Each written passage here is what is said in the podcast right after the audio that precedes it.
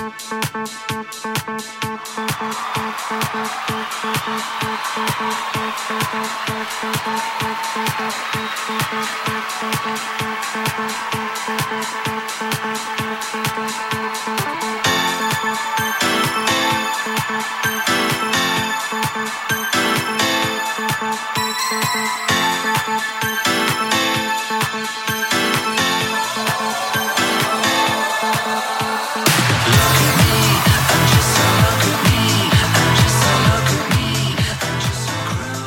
各位听众，大家好，欢迎收听《影榴莲》，我是沈阳。我是大玲玲呀。这一期的榴莲是牛年的最后一个榴莲，下个星期一就是大年三十儿，也是法定的休息日。那么呢，我们的节目呢、也就休息了啊，休息到初六。呃，初六是就上班了嘛，完到时候咱们下个星期就是年后见了，啊，所以这一期呢的节目非常非常的特殊，嗯，哎，这一期节目非常非常的特殊，因为它是牛年的最后一一期嘛，不管内容怎么样，它是牛年的最后一期，所以就非常非常的特殊。内容没有改改变，对，但是它这很有非，它具有非常深刻的意义啊，就是它就是牛年的最后一期，所以它非常非常的特殊啊，这个好冷啊，这个嗯，好冷啊！我们对啊，冬就是天应该冷。因为按照你的个性，大家肯定会以为哇，山哥要给我们搞什么惊喜？没有，这只是牛年前的最后一期。昨天北京开始又下大雪了啊！前几天这个嗯北京下了一次雪，城内下雪了，但是呢，我我的通州这边呢，大通州没怎么下。对，啊、没下，他昨天。昨天之后就是晚上我要去溜皮带了，完了一一拉窗帘完了之后发现哇，外面全是这个白的。我说哟，这挺好啊，因为狗啊，你看它特别喜欢雪。完了之后呢，我就赶紧给皮蛋儿呢穿上这个小肚兜儿啊，必须给它穿，要不然回来就毁了。你它的底盘底盘太低，蹭着雪走的。完了之后那个这这个穿上小肚兜儿，我们就出去 happy 了一下，实在是太冷，我出去出去了不到十分钟，我脚就都快冻僵了，赶紧回来了。哎，不过呢，瑞雪兆丰年嘛，哎，希望二零二二啊，虎年虎虎生威啊，大家都虎虎生威啊，虎虎点儿啊，不是不是虎虎好像不是什么好词儿啊，反正那个这个嗯别太虎啊，但是要虎虎生威啊，在这个新的一年里面，其实我们这就算是给大家还是一个还还不错，就是呃又勇猛啊，感觉又谁说的朝气蓬勃的一个词。但是虎就是一个不好的词儿了，所以你你到东北虎啊，你虎啊是反义词儿，你虎你是傻呀？那很多那很多地方那个就是会会有这种截然相反的这种释义嘛，我们就按照普普罗大众的这种解释，比如虎虎生威，那就是一个很很好、哦很朝气的一个词，就祝愿大家不要胡就好了。胡是什么意思？声调要就是胡穿了嘛，就是对嗯，不，你那东北人就叫虎啊，你这你虎啊，你这不是拿你你你你把东北三省你就不放在眼里吗？是吧？你说你就虎，这没有没有没有没有，这是吗我不我不我求生欲可强了。啊，全中国 哪儿人最多？就是东北人最多，你知道吧？走哪儿人都能听着这声儿，是吧？现在那三亚，你看，那东那那海海南基本上变成第四个东北省了。哎，真的，他是是真是真的很多嘛，因为他们都说是嗨，就是我们东北，我们东北就是是叫什么哎三亚市，哎呀，我跟你说，你可别虎了 你这你这还没过虎年呢，你就开始虎上了。那个好的，好吧。虎不是常态吗？啊，太可怕了。呃，总之呢，对，呃太可怕了。就大家让大家啊，新的一年里边啊，咱们就都好啊。这这两年大家过得都不容易，但是在虎年里面，希望大家都好点儿啊。这也是我们这个呃本年度的最后一期呃榴莲了。那我们两个人就在这儿给大家拜个年啊，祝大家这个二零二二年啊、嗯虎年万事顺意，身体健康，快快乐乐。吉祥如意，恭喜发财，啥这个这个那的，你你接着说说十二十二个，啊，十二个，我你就我数着呢，你说吧，那就是啊，好吧，就是这都即兴的啊，那大家我们可没没串串词儿啊，那来来，那十二个，哦，来，那就快乐喂虫啊开心乘十二，啊什么东西？快乐开心乘十二，快乐开心跟我说过了。快乐开心乘以十二。不是，可是我们的我们的平台的那个就是那个对口，不就是快我我不行？你再再因为你所有的事，你再解释下去就更尴尬了，你知道吧？就嗯，这东西本来就是开玩笑的，你知道吧？完了之后你还认认真真的解释，这是最可怕的事情。哎呦天哪！我就再再再再再，就是我觉得你所有的事情都顺心了以后，不就是就可以快乐开啊，行了，好了，好了，好了，好了，知道了，知道了。嗯，好吧，那我们这个、呃这一期非常尴尬的一个开头啊啊，这个这也是延续了我们最近的节目的一个啊特别。哎，很无奈啊！嗯，之后呃这个还是在节目的最开始跟大家介绍一下如何给我们留言。啊我们这一期的这个嗯话题呢，即将就结束了。这一期就整个我们把所有的这一个话题的就全部结束掉。之后呢，开年就是一个新话题了。那么新话题，我们可能会在这个春节期间，就是呃初一到初六之间，我们就会把新话题放上去了。放上去以后，大家呢就可以呃没事儿的时候是吧？哎，过年啊，亲戚朋友走完了是吧？哎，来给我们留个言，我们下一期的新话题就上了。怎么来给我们留言呢？就是关注我们的公众号，名字叫做“哈喽怪谈”，是一个名字。哈喽怪谈这个公众号，呃，关注以后左下角就有一个引榴莲的标志啊，点上去有个上下来上拉菜单，最上面那个最本期榴莲在里边，点进去。下面往下拉有一个留言的小按钮，一点留言你就可以留了。如果有的时候你发现，哎，本期话题是有的，但是呢，下面的留言的那个按钮不见了，你留不了言了，那说明我们本期的话题啊、已经够了。我们所以呢，把留言的这个功能就关掉了。那么，请大家嗯下一次早来啊，早来，那之后呃。把你们的故事讲给我们听，大概就是这个样子。嗯嗯，呃，新的一年马上，这呃，其实就是在年前，我估计啊，应该是在年前差不多了。嗯，可能还跨过年几天。我们的这个故事叫做《半真半假的周先生》啊，整个这个七十多集的这样的一个短篇集吧，二十七个故事，就马上就更新完了。全部更新完了，呃，这个我们这一次半真半假的周先生是一个全网的一个一个行动，大家其实，在各种各样的相对来说有名的这样的呃平台上，基本上都能搜得到这个故事。之后呢，嗯，我们的会员专区也在同步更新着。接着呢，呃，我们接下来在我们的会员专区里边啊，我们自己的会员专区里边。嗯，会有一个全新的系列上架，呃，这个全新的系列叫做《他人事》。我在最近的一些节目里边也跟大家经常提起，我们会在年后啊，年后开始正式的更新啊。这是一部呃非常黑暗的、呃恐怖的呃这么一个暗黑短剧系列。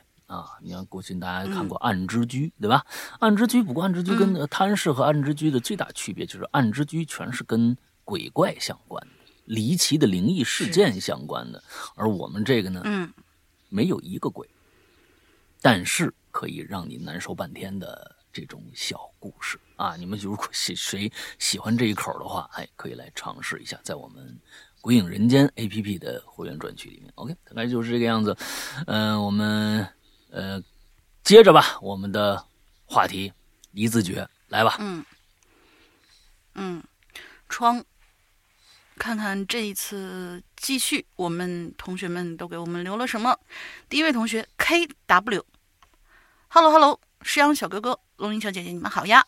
我是听鬼影三年的小鬼友啦，嗯这是我第一次吃榴莲，嗯，今年刚好十五岁，明叫我年就要中小哥哥考了。我做你爸爸都成了。我我这个年龄，不带这样占便宜的你那个岁数，不带这样占便宜。这这个串味儿了，这这，嗯嗯嗯，你们的节目我是每个星期必听啊，即使写着作业也要听，这个不推荐啊，非常不推荐。如果落下了，我会把时间压缩、压缩再压缩，补上前面没听的。不过你们可以放心哦，一点没有影响我的学业，反而我还进入了前十名呢！哇，太棒了！怎么没有进入前？怎么没有进入前三名？加油！你我你把前十名很好了，我从来没考过前十名。那是那是那是那是那是，但是如果你停一停，也许能进到前三名或者年级前十名，那就厉害。嗯。我呢是一个又怕鬼又爱听鬼故事的人，常常聚精会神的听节目时候被音效吓一跳，还时不时环顾房间，生怕有什么好朋友，嗯，也在跟我一起听故事。当然了，都是虚惊一场，我也没有遇过什么灵异经历哈。不过，呃，不得不说，鬼影是我这么多年以来遇到过最好的电台节目，无论是氛围渲染啦、故事情节啦，还是其他都达到了顶端。我的天 哪，简直是其他节目无法媲美的电台。好啦，今天彩虹屁就到这里，我要写作业去了，拜拜。P.S. 山哥，为什么我申请了好几次 QQ 群，你们都没有同意？能不能同意一下？求求了！你知道你为什么不能同意吗？你对你你你暴露了。嗯嗯，你这个你肯定不能同意。对对对对对，好好学习，肯定不能同意啊！先好好学习再说吧。啊，先好好学习再说。是的。嗯。呃，是的，然后我啊，对你，你说，你说，你说，啊，没事，我我我，你跟他讲理论就行了，我是准备要念下一个，啊，是吗？哦，好吧，那对呀，我是觉得刚才啊，那个不要听龙玲的话啊，不要听龙玲的话，哎，就进入了前十名就 OK 了，因为呢，如果你这个没有怎么费劲啊，轻轻松松到达前十名，哎，就没问题，我告诉你，真的，你就就这样。因为你想努力的时候，你这名次还能往上窜，在那前十名不用什么就给自己加那么大压力。班级前十名很好了，没事儿，很好了。我跟你说，你千万不要给自己加码。现在的学孩子们学学学习已经够辛苦的了，在每天我要要较真儿，我不要内卷。啊，不要内卷，轻轻松松，你你就你就该怎么学怎么学。如果这样能前十名，我天，那你我跟你说啊，你你太幸福了，啊，该听什么听点啊，该玩什么玩点哎，这才是好的一个童年，千万不要。我跟你们说，我在我们过去的班级，虽然我爸是我的班主任，但是我从来没有考过这个班里的。我们那时候班里五十，哎，五十二个人还是五十六个人一个班。我基本的名次呢是在二十五六名中间哎，中间位置待着，哎，我我我反正呢，我爸我妈每天也唠叨我，你说，哎呀，你看看你爸爸是这个班主任，你呢，你考中不溜，你这个东西能不能往前提一点？我曾经也努力过，哎，真的很努力过啊，努力努力呢，哎，我还真是往上走了。我最好的一次名次是在初中初二年级的时候，我考了一个全班第十五名。哎呀，那时候家长啊，两个家长啊，呃，这个乐开花了啊，老泪纵横。哎呀，我儿子也能考到前这个十五名，哎，但是呢，影响我以后了吗？没有，我还依然可以做我喜欢做的事情啊，还也嗯，这个在这个自己的所谓的专业领域里面也没有被别人小瞧过。所以呢，这个东西啊，当时的那个名次啊，不代表什么，因为这个路以后的路还长着呢，千万。啊，不要听龙陵的啊！什么年级的这个的学校的这个，那这个没没用，没用，一点用没有啊！我跟你说，那前十名挺好，就这。龙陵 本身就是这样，你你让你好孩孩子考什么前前就就就宇这个这个这个宇宙全十名什么这个那个的，你一点用没有。来来来，下下一个，嗯，你看看，这这这，又又把我给夹在这儿了。哎，啊，好吧。下一个，嗯，这位是因为他是作为上一次匿名主题的这样的一个完结啊，他这次给我们补了两句，嗯，大家应该一听就知道上一次的那个主题里面是哪位同学的故事。你你所你你你你往回都给给人家讲一下，你提前情提要一下，你说一下。他是在楼里边被一个莫名其妙的男的给掐入脖子的那个那个故事。而那个那个那个男的是他的前同事，关键是这一点，前同事在单位就看不惯他，他辞职以后每天跟踪他，就知道他家住在哪儿了，就是这样的一个人。嗯嗯。今天这个同学呢，还依然是匿名的一个状态。之后呢，告诉对，因为当时我就问了，我说这个这种已经算是直接的人身伤害了，这人身伤害这是刑事刑事犯罪了。那么他当时没有讲说这男的到底怎么样了。我特别想知道，这已经发生这么严重的事儿了，这男的到底会以一个什么样的形式继续生存下去？他今天来补这个来了，来来说说。嗯嗯嗯，他是来给我们那个也算是报个平安吧，最后给我们把这个男的的处理结果嗯说了一下。嗯嗯嗯，他说是上次话题我在楼道里被卡着脖子之后的内容被我省略了，后面那男的因为。呃，强奸未遂和故意伤害罪被判了两年。哎，另外为什么没有跟哥哥姐姐求助这件事儿哈？因为我呢家庭比较特殊，再加上母亲已经退休了，不想添麻烦，就想自己注意一点。没想到啊，差点把自个儿给送走了。嗯，不过我也因为这次事件呢，跟哥哥姐姐的关系缓解了一些，算是因祸得福了。嗯，好啦，祝大家预祝大家新年愉快。嗯嗯嗯嗯，哎，这挺好，这挺好，这真的是，呃，因为这么一事儿还好没出事儿，完之后跟家人的关系也缓和了，这这个太好了啊，这可喜可贺，呃，坏人得到了应有的这个惩罚，呃，好人一生平安，你看你这个特别好，嗯，祝大家一好人一生平安吧，嗯嗯，下一个啊叫争，啊，哎，我我来吧，我来吧，前两个都挺短的，那后面这也太长了，那你今天你这一整期都你来了啊？啊，可以，是不是？你来，你来，你来，你来，你来。再往下，这这这后面就差不多都都一样了，没事啊，我来吧。嗯嗯嗯嗯，这个征啊，每个城市都有几处藏埋在当地人们记忆深处的地方，儿时那一段段过往的回忆，在如今这个车水马龙的城市，似乎已经不见踪影。某些时候呢，你总想去探寻这个这些回忆的细节，但它却像一扇窗，你只能趴着眺望远方，却无法触及。哎，你看他这个点题呀，是一个隐喻，哎，把把这个过去的这种触摸不到的回忆当成一扇窗，你只能趴在那儿，远方的景色你根本无法触及的这样的一个形容，来开始来贴近我们的这个。这个主题啊，一字绝窗，哎，这是完全合题的啊。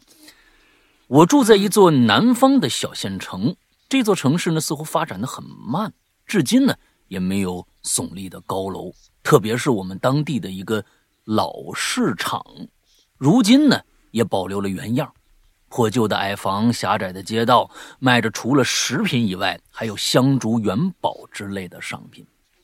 白天热热闹闹，晚上呢出奇的冷清。乃至于到现在都有闹鬼的传闻。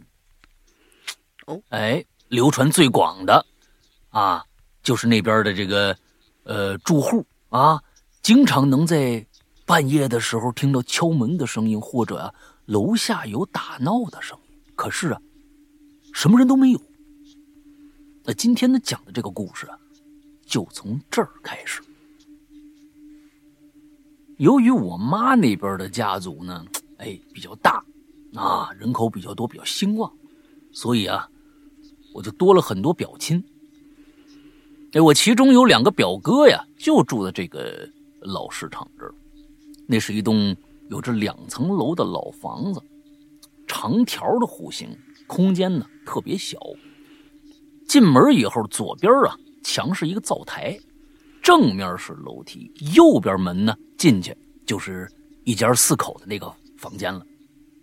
二楼啊，哎，是客厅，还有这个厕所。你听着很大啊，但实际上加起来不到四十平。哦，这个真小，两层楼不到四十平。是啊，加之又是破老的老破房子，所以呢。住那儿的人呢，基本都是一些比较穷困的人。但其实啊，早在表哥没出生之前，表舅呢曾经有过一段相对来说比较风光的日子啊。但后来呀，被好朋友给骗了，把钱给骗走了，导致家道中落。按我们家人说法呢，变得清贫之后，总是一副怀才不遇、好高骛远的感觉。也没再找一份什么正经工作，是吧？嗯，所以呢，家里就基本上靠着我表舅母，白天呢在老市场卖菜为生，生活可以说是非常不容易。那况且两口子呢，经常还拌嘴打架。啊，我那两个表哥呀，就生活在这种家庭里头。以上都是基本的情况啊。我长大以后啊，我这大表哥曾经跟我说，他就依稀记得有一年的一周时间里头，哎，他住那房子呀，就开始发生一些奇奇怪怪的事他们不是俩孩子吗？一个大表哥，一个二表哥。他俩呀，当时大概一个五岁，一个两岁。刚开始某天晚上呢，俩兄弟待在二楼，大表哥看电视呢，弟弟呢在背后玩玩具。突然，这弟弟就开始嚎啕大哭，哭起来了，也不知道为什么，毫无征兆。大表哥立马回头看呢，怎么了？就看着呀，这弟弟一边哭，一边往那窗户的方向推。哎，这大表哥顺着那往那窗户看过去呗，窗户外边黑漆漆的，可是呢，就看着半颗，注意啊，是半颗仰着的。女人脑袋露出眼睛以上的部位，两颗红眼珠子。哎，但是这红眼珠子注注意啊，瞳孔非常的小，是两个红点儿，左左左右右来回扫这个客厅看，眼神呢可没在这俩孩子身上停，就跟看不着兄弟俩似的。大表哥看着也哇的一声哭出来，那可不嘛，这吓坏了呀！就在这个时候，就看着表舅啊从楼上跑上来了，啊，表舅从楼下跑上来了。他们在客厅嘛，楼上是这个，他们在客厅，楼上是客厅。大表哥就指着那个窗户外面那个位置，可是啊，人没了。那也说也可说是人影吧，人影没了。但是啊，那玩意儿那么的真实。那又在二楼的窗户出现，大表哥到现在都说不清楚怎么回事。另外呢，还有一个晚上，正在一楼的这个卧室里睡觉呢，突然呢，这晚上就传出了一声“哐当”一声，好像什么金属的物件掉下来了，哐当哐当的。大表哥就吵醒了，揉着眼睛往旁边看，就看着表舅啊，也从床上起来了，也听着了，接着就走出去了。没一会儿啊。又回床上了，他表哥不知不觉呢，你也不知道怎么回事呢，又睡过去了。接着可他就做了一个梦，梦里头也发生了刚刚的事儿。在表舅出去以后，大表哥就发现卧室的床上慢慢升起了一颗脑袋。同样的女人头，同样的红眼珠子，大表哥吓坏了，立马转头啊啊，摇旁边的弟弟，同时喊爸爸名字，都没反应。这个时候想回头看一下窗户，就看到整个画面都是一双双的无数的红色小点的眼睛。接着他就啊的一声惨叫，吓醒。哭着看向表舅的方向，就发现表舅啊早就坐起来了，满头大汗的看着前方。大家注意啊，这有意思。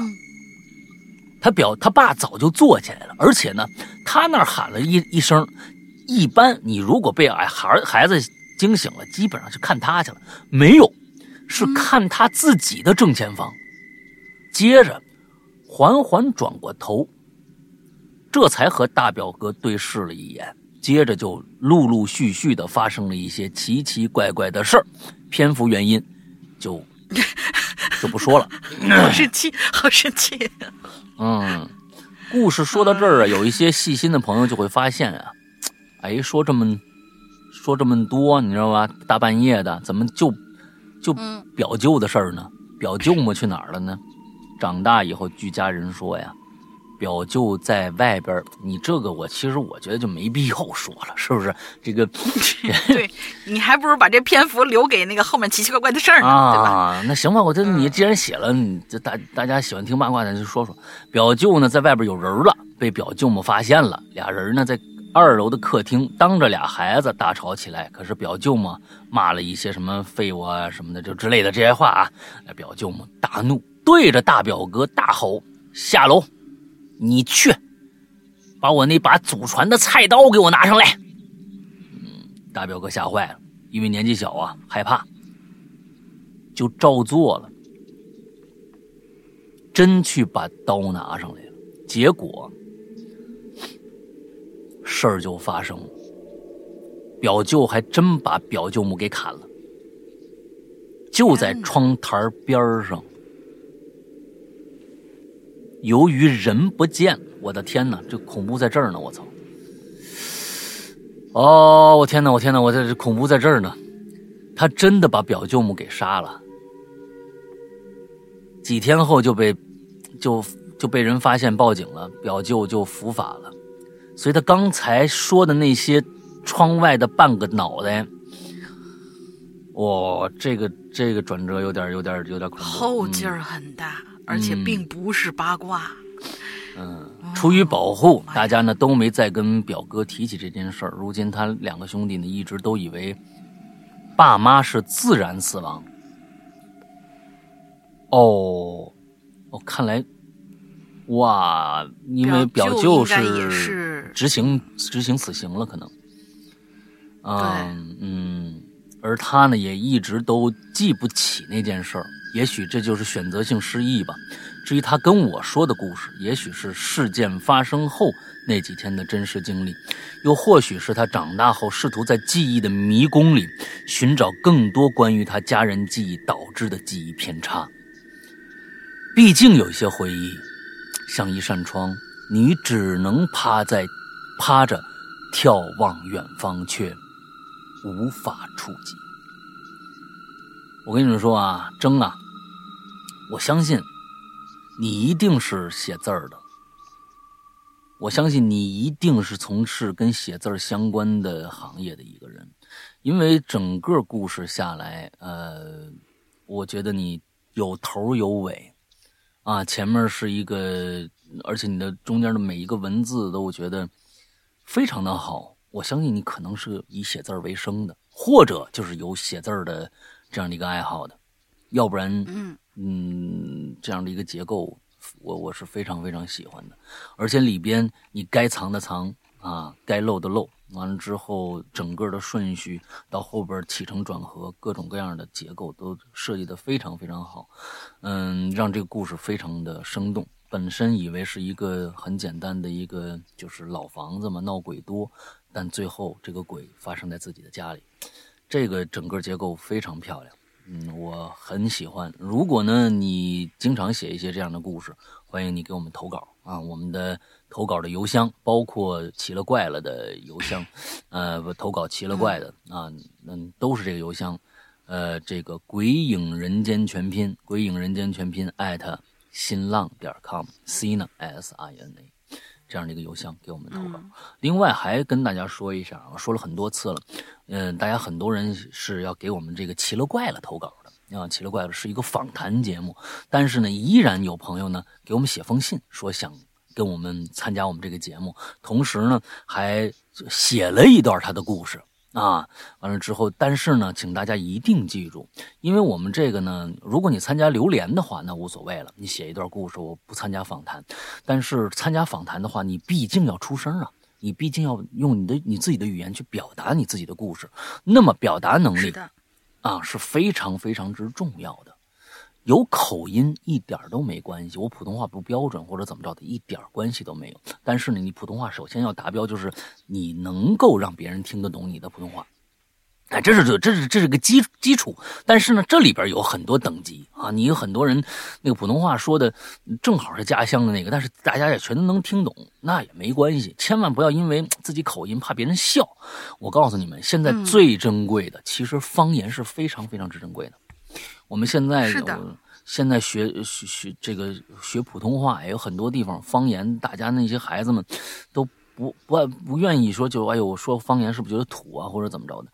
正因为有方言，才有了那么多的文化。你们文就是方言是文化的重要的组成部分，请千万不要藐视你们的方言，一定要会说你们当地的方言，这才是以后的人才。我告诉你，牛逼！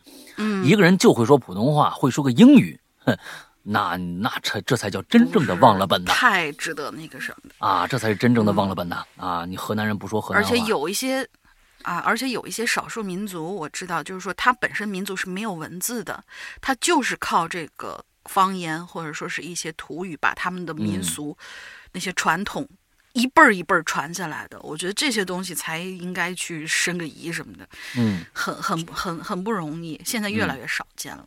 对，所以呢，你如果想讲故事，一定给我们发语音过来啊，这我们才能判断你适不适合来参加我们这档节目啊，这是一个基础，嗯好吧？OK，来吧，嗯下一个，下一位同学叫付小爱，两位好，这事儿是我亲身经历的事儿啊。我呢住在靠近市中心附近的四层楼的老公寓里，我是个女生，跟我父亲住在住在一楼还是住在一栋楼？应该是住在一楼吧。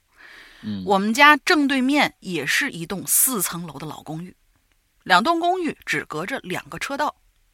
对面公寓三楼的屋主把三楼隔成了很多的小隔间，嗯出租给一些大学生或者外来的城市工作人员。嗯我呢，常常可以看到不同的人进进出出的。嗯这事儿的一开始呢，要从很多年前的一个意外说起。有一天中午啊，我呢，呃，打结束，哎，有一天我中午打结束回家的时候，是下班吗？我不知道啊，这可能是当是是地的一午休还是下班还是怎样一个说法，他说是结束有可能啊，不知道，可能打字啊？打错了，回家的时候，嗯啊，看到我家门口有两台警车，还有一些警察，还有一些附近的三姑六婆，看上去就像是发生什么事儿一样。嗯我父亲告诉我，对面三楼的租客里，住在靠窗的那间呢，是一个中年男子。昨天半夜的时候，似乎喝醉了，又没带钥匙，所以想从楼梯间的窗户爬到自个儿的房间，却嗯失足跌在了一楼加盖的阳台屋顶上。嗯 他的尸体在早上的时候被我邻居，被我隔壁邻居的一位要晾衣服的大婶发现的。嗯，而这件事儿发生大概五年之后，等一下呃，哎，等一下，等一下，好像是跟刚才那个没关系是吗？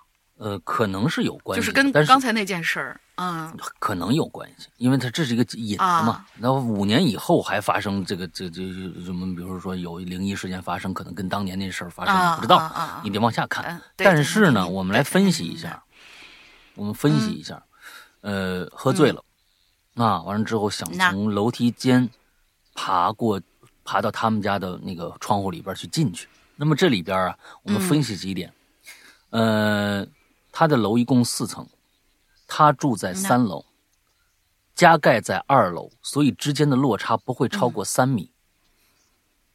三米能摔死人吗？除非是他下去的时候是不是碰到了什么东西，呃，比如说后脑着了一个尖尖锐的东西，有可能，我们只能这样说。但是啊，有一种说法，那如醉鬼，呃，这是一个经过调研的这么一个经过调研的这么一个呃数据啊，好像是说醉鬼，比如说在发生交通事故的时候，醉鬼的存活率非常非常之高，被被撞死的存活率非常非常之高。因为他们醉鬼是没有意识的，比如说他突然走进走上马马路，完了这面一个车刹车不及，咣给撞上了，他滚过去了。嗯这个人有可能存活下来的几率比较高，为什么？因为他是没有意识到危险这样的一个东西的。如果有未意识到危险的这样的一个准备的话，他可能到造会造成全身的肌肉僵硬，之后对，就整个是怎么着？哎，完了之后，但醉鬼是全身放松的一个状态下，是的，他有可能倒没事儿，这是我看过的一个报道，我忘了嗯在哪儿看到的，我也不知道这个呃是否值得可信啊。但是说当时也提出了一些美国的，因为美国那个街上那个醉鬼啊特别多啊，完了之后，嗯，经常就过马路啊什么的也不看光撞上了，但是呢存活下来的几率非常的大，所以。嗯这样的一个一个事情，一个醉鬼从二楼从三楼掉到二楼的平台之上摔死了，我觉得啊，那可能就是头部，呃，这个致命的地方，头部磕到什么地方才死的。不过这个高度摔死是是是是有点儿那有点奇怪的，我只是发现了这么一个一个点啊。来，接着往下看看后面发生什么事儿了。哦，我我我我我再补一句，就是你刚才说那个，虽然我没有就是什么理论依据支持，嗯但是大家可以回忆一下，经常什么，比如说无意识的，在我们冬天的时候，北方人经常只那个打那出溜滑，比如说你摔到一跤的时候，有很多人会告诉你。你就不要去跟那个地板去抵抗，因为你摔到地下的时候，你的手是本能的、下意识的去嗯扶一下。可是呢，你要知道你的这个腰背和你的那个屁股上面的肉啊，是可以给你进行一个缓冲的。很多人什么，比如说是上了年纪点儿、骨头脆弱点儿那些人，他往往伤在什么？他是下意识的去用手一撑，然后骨头嘎巴。或者说脱臼啊，或者骨折啊，才会出现这样的事儿。你要是软软的摔下去，其实没事儿。所以就是虽然没有理论依据，但是在我们的日常生活当中，这也是可以可以见到很多的吧。嗯，好，那，我们继续往下，嗯，我们继续往下。这件事儿发生大概五年之后，有一天我打完羽毛球回家，有一个跟我年纪差不多的女生叫住我，她说啊，她住在对面的三楼，常常在这条街上看到我，也想尝试打羽毛球减减肥，问我可不可以教她。我说当然可以啊，没问题。之后呢，我就每个礼拜教她打一次羽毛球，也在也会在运动的时候闲聊两句。有这么一次呢，她就跟我抱怨说这儿的居住环境，嗯，不怎么地。例嗯，如，常常有其他的租客恶作剧，三不五时呢就敲他房门，嗯。打开门一看，又，一个人都没有。或者呢，其他的房客素质不是很好，常常出门或者回家的时候，闻到一阵阵的酒气，或者类似刚喝完酒呕吐的气味。嗯，我这插一句，有可能那个人他摔摔下去的时候不是摔死的，他有可能是被自己的呕吐物给搞哎得窒息了，也有可能。嗯嗯嗯嗯，他呢就怀疑他是他隔壁的房客，这这应该是个不务正业的酒鬼吧？嗯另外一个让他困扰的就是野猫。这半夜呢，经常感觉会有野猫在屋顶上面跑跑跳跳，那猫咪总是会在他的窗户旁边，砰的一声跳到一楼的屋顶，让他常常惊醒。嗯我听到这里，心里头一惊，原来这个女生住的是那个房间呐、哦，而且听上去那个酒醉的大哥好像还没去投胎呢。哎呀，我也不敢多想啊，我就告诉自己，哎，巧合巧合而已。我也不好意思跟他说过五年前发生的意外，怕吓到他，也不想徒生是非。后来呢，我们又打了半年的羽毛球。有一天，他又跟我说了一个他的困扰。他说，他的床啊，其实就在窗户旁边，有时候嗯就感觉自己是是不是会看错呀？经常会看到窗外有人影，但是一眨眼好像又什么都没有，掉下去了，或者是觉得，呃，对，或者是觉得有人从窗户外头偷窥他，但是从窗户看出去又是什么都没有。他问我知不知道这附近有没有什么变态出没呀，或者有没有看到什么形迹可疑的人呢？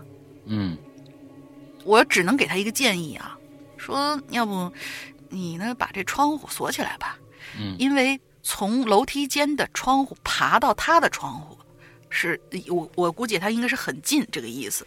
嗯，我也建议他看看是不是可以让房东帮他换个房间，就点到为止说了这么几句。又过了几个月，有一次打羽毛球的时候，他边收拾东西边随口问了我一句嗯：“哎，你知道我房间的窗户有一个男的摔死的事儿吗？”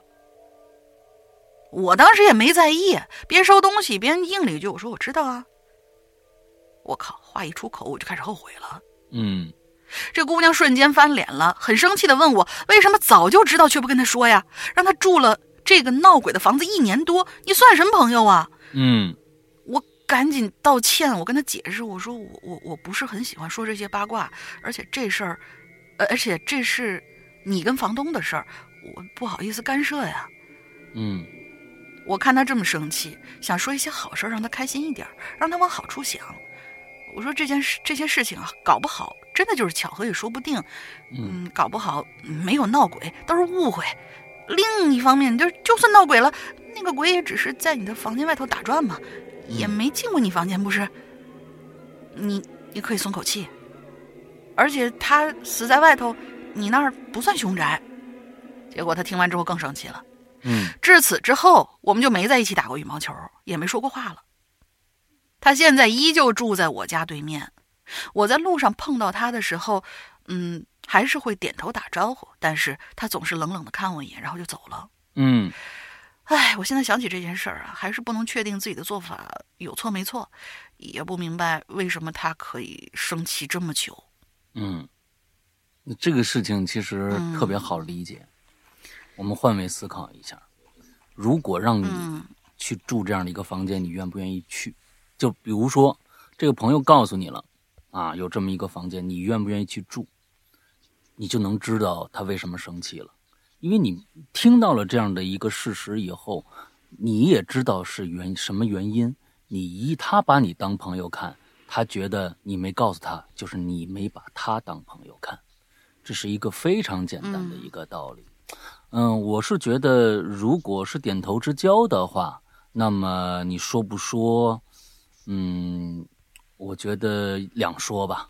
啊，嗯，但是既然经常一起出去玩，一起打毛羽毛球，啊，你你们两个也愿意做朋友的话，那我觉得应该说，本身在国外，我不晓得中国是不是这样啊，可能也是这样。嗯比如对于凶宅本身在，在咱们国家就就不相信这有这个东西嘛，对吧？但是好像如果这个房间里面杀、发生过死人，或者是这个杀人案，呃，各种各样的事儿吧，你是必须要告诉租租住者这件事儿的，你必须要告诉租住者有这件事情发生的。对方如果不在意，那就、哦你像你像在呃日本。我我跟大家曾经聊过一个，就是因为在日本，呃，他们有凶宅，那、也有发生过这些问题的一些房间。你的如果你的房屋租赁公司的人你不告诉住户这件事情的话，那是绝对的犯法的，那是绝对可以起诉的。嗯那么，呃，所以他们很多的房间很便宜，你基本上就能判断出这房子有可能出现过这些那些的事情，就一定会发生这样的这样的一些事情。所以我是认为，如果这件事情你这个东西跟你其实来说，你想想，你不住那儿，你你想想，每天晚上能听到这些异响，能看到这些人影，不管是什么，那你你你说啊，那肯定是假的。嗯，但是你不住那儿啊，你住那儿试试看。所以我是认为你把一年里头经常的这样子，真的是就是心脏受不了，你半夜不让你好好睡觉。所以我觉得你可能觉得多一事不如少一事，可能这样去想了。但是我觉得从朋友的这样的一个角度来说，你应该跟他站在同一个战线上去对抗那个租房子的人，因为这完完全全是租房子那个人的问题，他没有把实情告诉他的租客。甚至我觉得，即使你知道这件事了，比如说你的朋友他他就走了，搬走了，那屋还住人的话，我都觉得这个这个，你要是再碰着对方也觉得越来越哎这屋子有问题，你都有有必要跟提一声。这个东西，我觉得这不是说呃嚼八卦。如果对方确实你要进去阳气重的小伙子，什么都没看着，那你说那确实是你有问题，干嘛呀？你给人家添徒徒增这么多烦恼。添堵。但是，对对对对但是对方已经完完全全感受到这些了，你还不说，那我觉得可以想想，嗯，兑换一下位置，置换一下啊，嗯，想想如果你是对方的话，会怎么办？啊，你听到你的好朋友知道这儿是有问题，还不告诉你，他你还会不会理他？这样一想，你可能就明白了。啊，好，下边两个啊，两个，嗯嗯，好，哎，湖北洪世贤，哎，这像一个帮派的啊，嗯，湖北洪世贤，洪洪洪叫什么？就是过过去那个 红门啊，嗯，不是，这个你是等一下，你你啊你是不知道，呃你是我知道你要说那个洪洪门的洪熙官他们那个，啊但是你是真的不知道洪世贤是谁吗？我不知道洪世贤是谁啊。是一个特别特别有名的，但是脑子非常非常清晰的认知的一个渣男。啊，在在在那个就是国剧圈里头清特别有名的一个渣男，就他知道自己渣，而且渣的清清楚楚。国剧圈是啥意思？就是咱们就是那个国产电视剧国剧圈嘛，哦，特就是别有名的一个渣男，就王沪生回家的是吧诱惑里边的那个啊，不是，是《回家的诱惑》里边我知道那个就是跟王沪生一样对吧演的那个，我这就跟王沪生是一个道理，呃对不对渴望，你看你不知道吧？我不你看知道，渴望你不知道，刘慧芳你不知道啊？你这你看你这这就跟那个意思一样，当年那个谁演的？嗯完了之后，王沪生就是里边那个渣男，完了之后这个洪世贤也是某一个电视剧里面的渣男，是这意思吧？啊啊，呃，差不多，差不多，差不多，呃，继续往下吧。他说他是湖北的洪世贤，嗯，这个挺有意思。跟跟龙玲对话还是很很有困难、很有难度的啊。呃，石阳哥，龙玲小姐姐好啊。好吧，潜水两三年了，终于忍不住冒个泡，透透气，扎一扎啊，那是这意思吧？嗯，这个事儿呢是发生在我高中时期没有啊，我们我们没有说这位鬼友渣男，我们只说他这个名字挺有意思而已。嗯，啊啊鬼友是好鬼友，嗯，啊，这个事儿呢，看他表现吧啊，能起这名字啊，这这个东西，这这 这个事儿啊，是发生在我高中时期的室友身上啊。那会儿啊，我刚从外地写生回来，到学校时呢，已经到晚上了。我一进寝室呢，就听见一个室友在那儿放佛经。啊，当时我整个人就懵了，是吧？怎么放什么佛经呢？然后我就问他：“你们干什么呀？”啊，怎么怎么你这不每天上网这这网吧通宵吗？怎么今天放佛经了？哎，他就给我讲，前几天啊，他外边通宵去了，半夜回来，发生了一件事情。在此之前呢，我先说一说啊，我们学校这布局啊，会帮助大家理解，因为呢，我们这个男寝呢，呃，住寝的这个人呢，一直比较少，所以呢，我们学校的男寝就是操场旁边的一排平房，就是方相当于被流放了，你知道吧？啊，就但就是你们你们学校就是说，嗯，我们知道你反正你住我们学校也要搬出去，反正我们就不给你们准备那么多宿舍了，是这意思吗？你这学校也不够够够够不负责的啊。然后呢，平房所在地势也比较高，差不多呢与学教学楼的二楼啊平齐。所以呢，要去这个南寝呢，得先上一段楼梯，楼梯上去会有一段平胸高的矮墙。哎，如果呢你正对着这墙站着，啊，就正好面对着这个教学楼。教学楼与我们南寝的距离其实也挺近的，差不多也就是五十米左右，那不远。哎，这就是我们南寝和这个教学楼的大致的这么一个布局。我现在啊，来讲讲我那室室友半夜回来到底发生了什么事儿。那天晚上啊，月亮大月亮地儿，妈，月亮挺亮，视野也挺好。他呢，跟平常一样，哎呦，往外面上网，半夜上到半夜三四点，在翻墙。啊，从从外边回来，准备睡觉。快到寝室的时候，他突然就感觉到一阵哎尿意。在网吧反正也顾不上这些啊，这才回来，觉得哟，刚才喝了六瓶可乐，这个憋的实在不行了。没办法，他准备呢先上个厕所，但是呢，男寝的这个卫生间里啊，灯不知道为什么长期是坏的。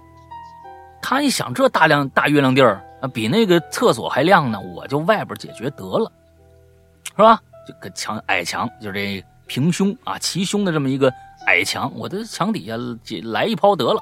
于是呢，脱下裤子就在那儿滋啊，滋这个词儿用的啊，很久不用这个滋这个词儿来形容撒尿，男孩撒尿啊，滋的正爽呢。他无意中抬头啊，看了一眼教学楼，就发现教学楼二楼女厕所所在的位置，窗户啊，缓缓被一只手打开。厕所啊，大半夜的不开灯，厕所被一只手打开了。打开之后，他就看着啊，一姑娘。就在那儿静静的站着，没其他动作，感觉上看他滋呢。啊，这瞬间呀，我这哥们儿就僵住了，啊，缩回去了。就在这儿，俩人就是对峙着，他感觉呀，他也他也阻止不了滋。就任其滋下去，好家伙，六瓶可乐滋了半个多小时，两个人对视了半个多小时，这尿才尿完啊！这是刚才我加的。他胡乱的提上裤子，僵硬的走回宿舍，锁好了门。随后一段时间里呢，他再也不敢就去这个通宵了。每天晚上啊，都在宿舍放佛经求安慰。最后我再补充一下关于教学楼二楼女厕所的布局，因为学校设计的奇葩。你不知道为什么我们男寝的这个总水阀，我们男寝啊，那那你冲厕所呀，啊，你洗你你洗洗洗手啊什么的。不过这总水阀在二楼女厕那儿，你说说这个，这不是给我们理由是吧？上去一趟嘛，对吧？有的时候呢，我们提前返返校，水阀没开，没办法进二楼女厕所开水房。这可不是我们变态啊，不是我们变态。所以呢，我们都知道那个厕所的窗户很高。我大概啊一米七八的个子，啊，跳起来才能勉强用手碰到那个窗户。我天，你们这这这这多少层高啊？你们这厕所建那么高干嘛呢？那么，那天晚上那女生是怎么站在窗户那儿的？难道是有几个女生闲着无聊，大半夜在教学二楼的这女厕所叠叠罗汉玩啊？好了，讲是讲完了，啊。第一次留言，希望这个写的通顺吧，还行，还行啊。关于我室友这个事儿啊，大家听着图一乐。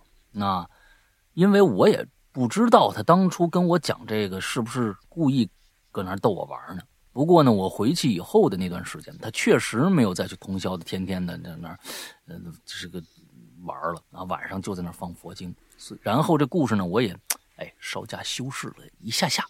其实我自己也经历过一些比较奇怪好玩的故事，以后有合适的话题呢，我会讲出来。最后，希望石阳哥在这个新的一年里面身体健康，呃，龙玲小姐姐越来年轻漂亮啊！大家拜拜了。你看最后这祝福词啊，一一看就是特别，那就是这个啊，湖北红十贤，你啊，这里面暗藏着一些非常让人恼火的一些事情，就是说，世阳哥，你你听啊。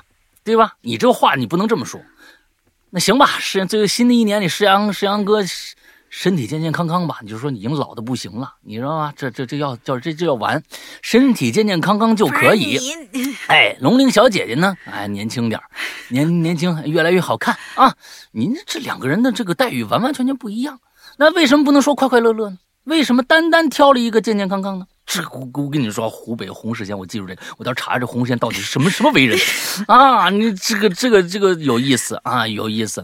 嗯，这个从这个最后的祝福语里面记仇，但是哎，我说你也不能这无中生有啊！你这我怎么无中生有？是他自己写的，你看看是不是啊？这这个啊，暗藏祸心，你知道吧？你。嗯，好，下一个也短啊，别天乱说。海莲娜啊，海莲娜，嗯，两位主播好，那我是九十九十九有马，讲个亲身经历吧。当年上学，早上六点半就出门上公交，在靠窗的位置坐下，坐了两站路，司机就开门了，上来两位老太太啊，嗯，待会儿公交车是不是就炸了呢？哎呀，我这这几天我就看干这个了。你们最近。这你们最近都都被这个什么四十五路公交给啊，完了上了两位是吧？老太太啊，这个刷老年卡进了站，结果刷了半天闸机没反应，司机呢就跟前面上来的老太老人说了啊，我咱们要让这个这车人都不见了。老太太提了一高压锅，是吧？哎，那司机就跟前面老太太说了，说哎，别别剧透，我还没看呢，婆婆呀。你卡刷不了，直接进来啊！别刷了啊！后头还有人要上车呢。结果老太太听了急了，大声嚷嚷：“你凭什么说我这卡没用啊？啊，你什么意思啊？什么你上来就祝我健健康康的？我这人怎么了啊？我我我这是要死吗？你凭什么你跟后边那人说那个漂漂亮亮的呀？啊，你什么意思呀，小伙子？嗯。”司机 完了，司机一脸懵逼呀，那只好说没没没没事我就是问问，我不就湖北胡世贤嘛，我就没什么大的的其他的意思啊。您上车吧，上车吧，你够了啊！老太太非但不进去，还卡着门不让别人进，继续嚷嚷：“哎，你这个小屁孩说什么屁话呢？啊，你凭什么说我们这卡没用啊？凭什么说我健健康康的呀？我就是要刷，哎，我就是要刷。”然后就开始飙脏话。这个点啊，大家都赶点儿，这赶着上上上上班上学的。我呢就上去啊，替他刷卡。我说：“奶奶，您算了算了，我帮您刷得了。”结果老老，结果那两那俩老王八，这这直接骂上了海海莲娜，这九十九油马啊，那那俩老王八直起指着我骂起来了，依旧是脏话连篇。可这。可这样把车上的大伙都弄弄弄火了，推推搡搡把老太太就赶下车了。司机立马关门准备走，可其中那两个老太太老太婆其中一个跑到车前挡着不让走。正当我们准备往外看的时候，就听到我脑袋后面啪的一声响，头旁边的那个戳玻璃窗被砸了。吓得我从座位上赶紧站起来，玻璃没碎，但裂开了。往外一看，另外一个老太太正拿铁锤子砸玻璃呢。啊，完了砸砸着一个裂口，把头伸进来还笑。你这不是闪灵吗？这这 好家伙，不仅砸了我这旁边的，旁边几个玻璃也全都给砸了个遍。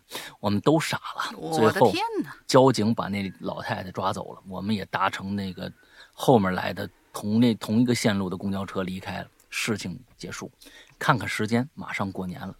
想起《哈喽怪谈》陪了我八年之久，每一天都能听到两位声音，是我每一天里最美好、幸运，呃的事儿。祝所有人新年快乐，拜拜。哎，你看人家这个懂事儿是吧？祝所有人都快乐、快快乐乐就完了。你提什么健健康康？那你是不是？那你让我这种老太太，你说啊？我突然有点同情洪世贤同学了。我跟你说，我今争取在后面招谁不好？你招一天蝎座，你 哎，后面每一个故事里面都有你出现啊！我们看看我有没有这个能力啊？嗯，哎呀，你以前呢也有人也有这个一些这个嗯某一集里面啊，就是我把所有的故事都能把那个情节串进来啊。我们今天看看今天后面的故事能不能把你串进来？呃，这个挺好，嗯，然后这像这样的老太太老头啊，现在其实啊，哎，数量不少。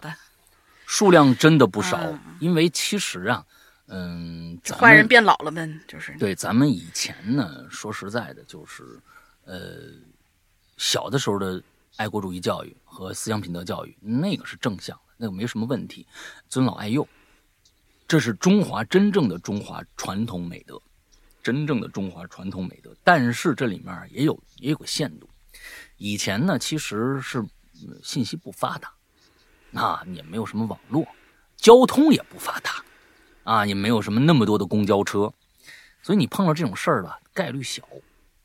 那像我们那个时候，现在的孩子不一样了，现在的孩子有的那个九零年的、九零后的、零零后的、一零后的，那就是在咱们现在现就是这样的一个新新时代里面长大的，那可能见到这人也也就多了。像我小时候啊，七十年代那个时候，看着老头老太太呀，都是基本上啊。不怎么出门的，有孩子有绑小脚的呢，所以那个时候我们的印象当中，那个老头老太太跟现在老头老太太有时候不一样。现在老头老太太其实跟当年老头老太太那价年龄差不多，但是呢，现在老头那那广场舞跳的，是吧？一真不一样，还是新时代不一样。但是呢，年轻的时候坏，老的时候也不见得能学好。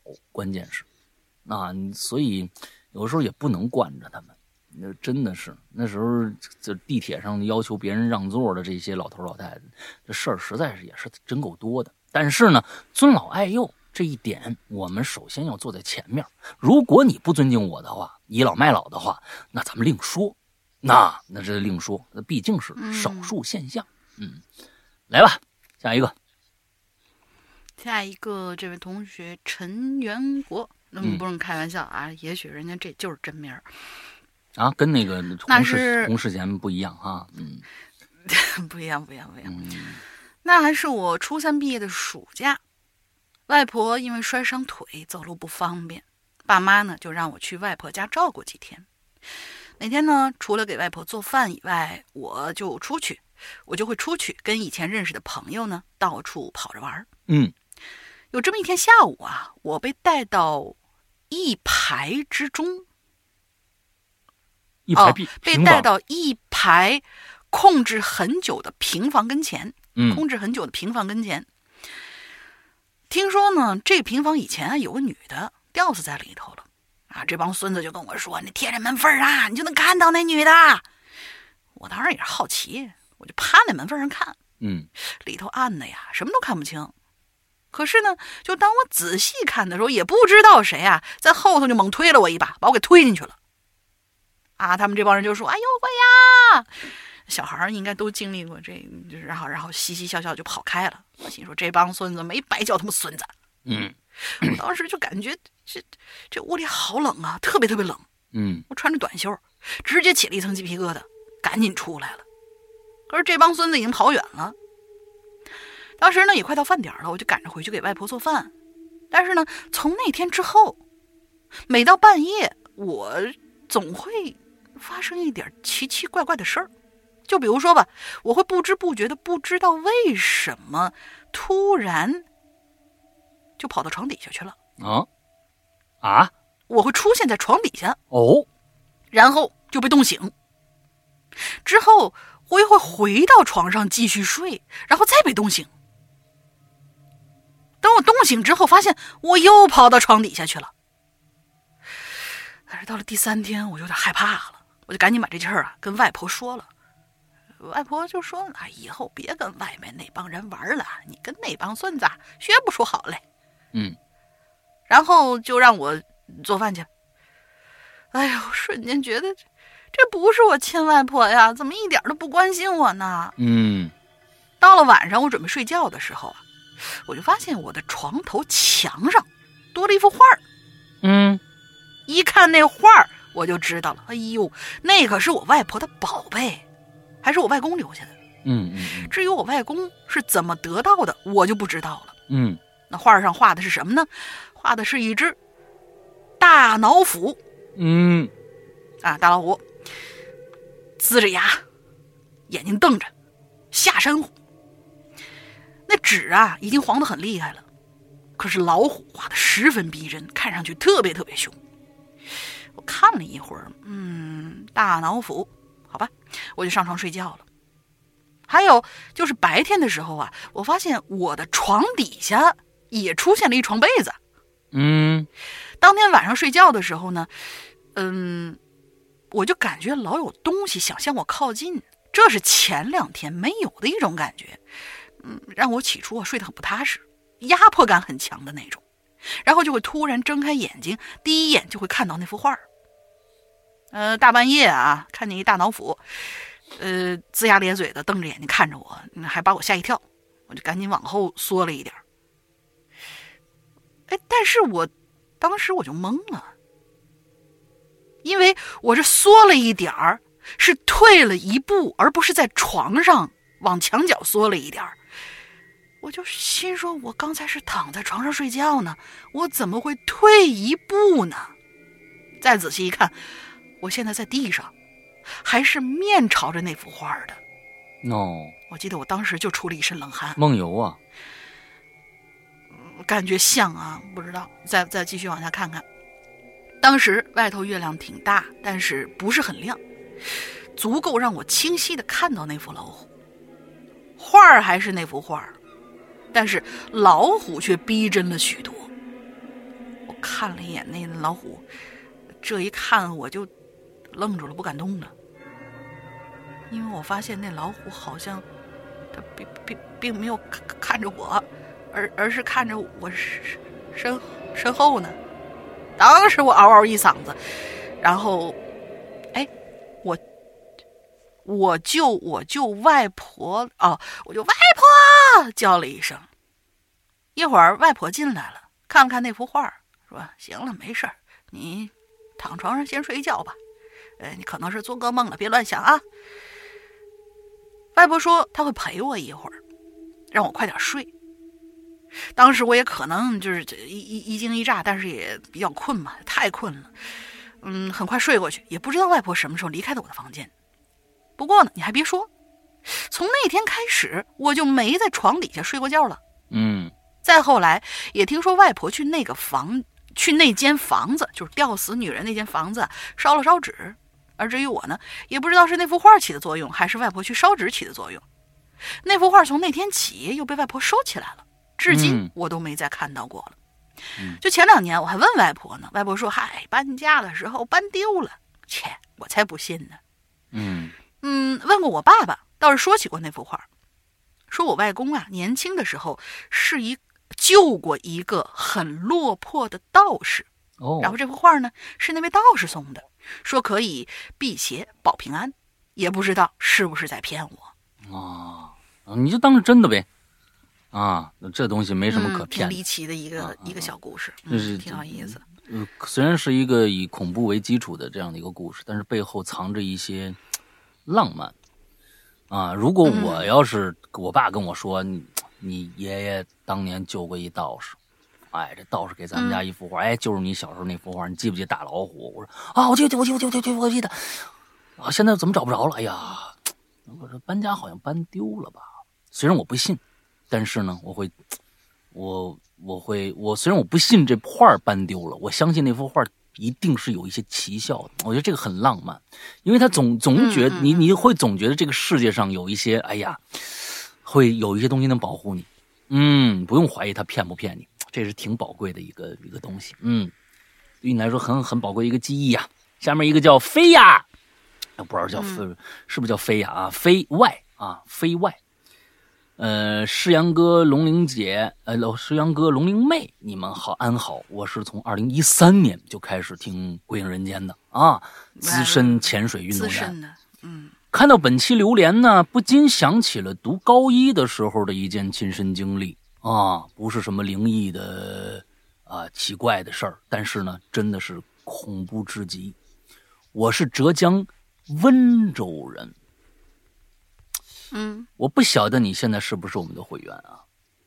我不晓得你们是会员，而现在我们的故事，这个半真半假的周先生正在更新一个故事，叫做《问君家乡路几许》这样的一个故事，里边就是讲的温州人的事儿。而温州人，这里面要说温州话，你你自己当然知道了。温州话没有几个人能听得懂的啊，临近的这个城市的人都不一定听得懂温州话，所以在温州话，在这个故事里边起了很重要的作用。而温州话是谁说的呢？这一次，我们的半真半假的周先生，周先生是谁呀？周德东老师啊，大家很多人都知道啊，中国恐怖第一人，他写的故事。那么呢，这一次呢，我破天荒的让周德东也加入到了我们的作品创作当中。每一个故事的开篇是周德东自己说的话，而呢，在每一个故事里边都有一个角色是周德东自己扮演的。而在《问君家乡路几许》里边。这个温州人是周德东演的，他一直在说温州话。当然，不要期望太高啊！你你也知道，别这样，别这样。你也知道温州话有多难学。嗯，呃，是很难，是很难。好吧啊，那温州啊，你要是是你要是我们会员的话，就赶紧去听听这个故事啊。不是的话呢，你想想要不要充值啊？都这么多年了，是吧？嗯。哎，我是浙江温州人，就读的高中是一所普普通通的高校，里边呢还有初中部、高中宿舍的男女宿舍是在啊，里面还有初中部、高中宿舍的男女宿舍是在同一栋，女生住在四到六楼，男生一到三楼。当然了，三楼通往四楼的楼梯间是有一道这么个铁拉门锁死的。啊，你就怕这个半夜谁摸上去或者谁摸下来，你知道吧？哎，给中间这个铁了铁栏是锁死的。女生呢是从另一个楼梯间入口回自己的宿舍。宿管阿姨有两位，一位管女生宿舍，住四楼楼梯口；二楼呢，呃啊一一位呢是管男生宿舍的，住住在一楼的楼梯口。然后再说一下我高一宿舍的具体位置。这个宿舍楼啊，每一层都有二十间宿舍，因此呢，每一层这个宿舍楼的过道啊特别长，特别是晚上熄灯以后，这走廊啊特别阴森恐怖。我的宿舍呢位于一楼，男孩啊，男孩，这终于知道这个性别了。我的宿舍位于一楼里边倒数第二间，靠南。宿舍门的中间啊，会有一面长条的玻璃，方便宿舍阿姨呀晚上睡不着偷窥我们。嗯哼，啊有他是有他这说的很那什么啊？有没有讲话呀？是不是？有没有玩手机呀？什么高中是禁止带手机的啊？哎，这是基本信息啊。开始进入正题，我们的故事就发生在男生宿管阿姨的。身上哪一天他们他又来偷窥我们了啊？嗯，男生宿管阿姨她的名字啊，咱们就管她叫，呃，叫她 Z 阿姨吧，啊，就张阿姨，咱们就叫张阿姨吧，Z 那就是张吧，咱们就说张阿姨吧。嗯，这样的 Z 太难发了，这个音。张阿姨，嗯，张阿姨是一个平时呢不太爱说话的，性格比较孤僻的这么一个中年妇女，跟男生的关系啊不是很好。学生们有遇到什么问题啊，她也不。就是爱答不理啊，也也不怎么解决。记得那是一个临近暑假的一个晚上，挺晚了。窗户外头啊，那个蛐蛐啊、蟋蟋蟀啊，叫的那那叫一个凶啊。夏夜的凉风呢，透过玻璃不断的拍打着窗帘舍友们呢，也都就已经睡着了。躺在下铺的我呢，可不知怎么的，就是睡不着。我拿起这个枕头边的电子表，哎，有那个夜光显示，看了一下时间，现在是两点四十五。心想，我说闲着也是闲着，是吧？我上个厕所吧，准备回来再睡。由于我的这个舍友们睡得都沉，我起来呢也是蹑手蹑脚，怕吵醒他们。啊，这厕所不在屋里，在外边。来到外面这走廊上，灯呢早就就熄了。可是那天晚上啊，月光挺亮，透过窗啊，能够把整个这个走廊照亮了。我也能透过宿舍门中间的那个玻璃窗那长条啊，那个反射看清楚这走廊外边的情况。去完厕所方便完了，哎，从这个卫生间出来，准备关灯。这说补充说明一下啊，卫生间就在宿舍门进来的右手边。哦，等一下，卫生间就在宿舍门进来的右手边。哦，你你们跟这个这个这个卫生间隔得还是很近的，一一拐一一出去就是。哎，右手边，开了灯之后是看不清宿舍门外的，因为透过门上的玻璃窗，宿舍门外是一片漆黑。嗯，大概明白。嗯，当我关完这卫生间的灯以后啊，哎，奇怪的事儿就发生了。我的余光发现呢，原本宿舍门中间的这个玻璃窗的外边，应该是被月亮照的明亮的走廊。此刻呢，这玻璃窗上啊，怎么好像被什么东西给挡住了呢？黑乎乎的一片。我扭头再一看。就看着张阿姨了。张阿姨的脸呢，就贴在宿舍门的玻璃上，面无表情，一双黑洞一样的眼睛死死的瞪着我。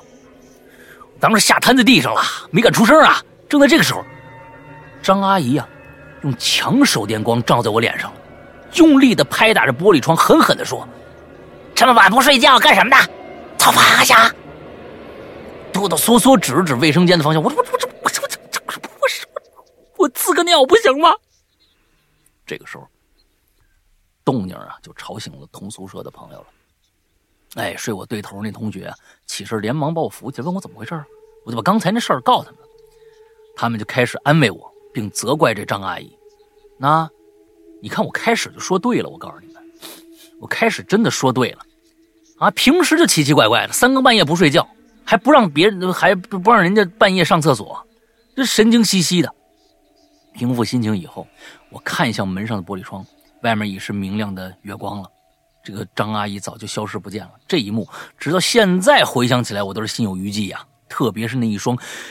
幽深的眼睛，嗯，故事到这结束，不知道语句是否通顺啊？麻烦老大、龙鳞两位主播就要过年了，在这儿呢，祝《哈喽怪谈》在二零二二年啊越办越好。希望两位主播呢平时多注意保养自己的嗓子，祝愿大家身体健康，新年心想事成。你看看人家，哎，咱们没有特指啊，身体健康，咱们只是大家 来了。哎，咱们只是大家，没有特指。特指是什么意思啊？哎呦，我的天呐！现在想起来，我就我就我就我都生气啊！嗯，特指是什么意思？不要这个样子。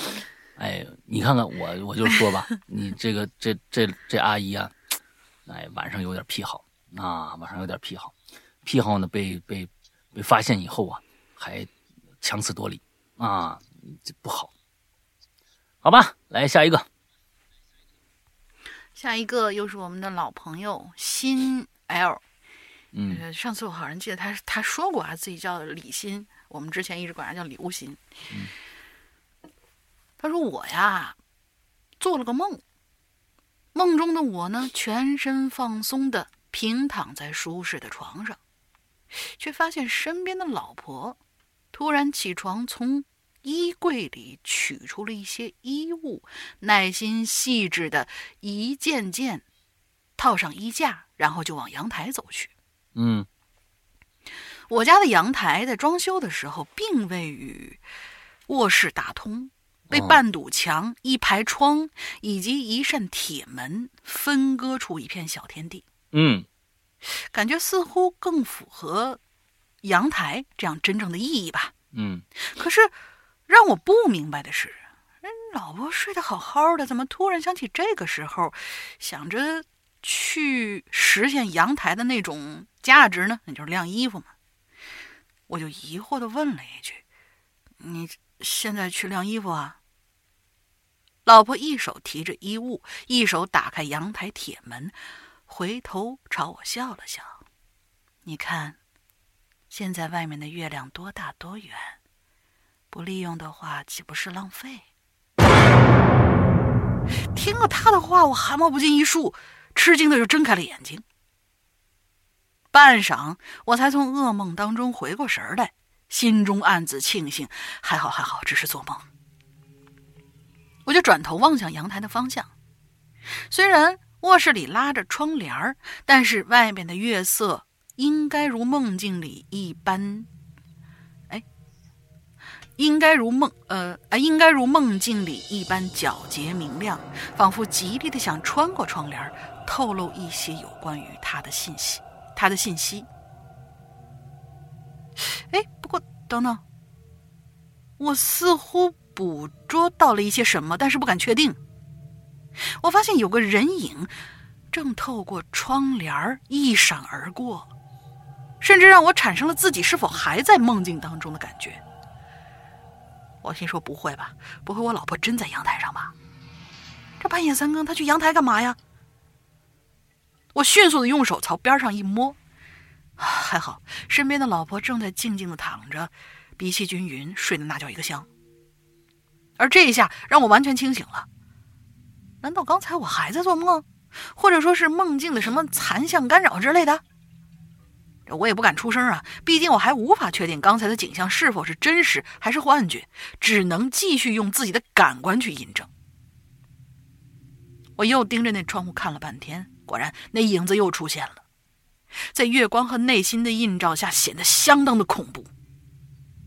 这时候，一个念头立刻就划过我的脑海：这不会进贼了吧？我靠，这这这怎么办呢？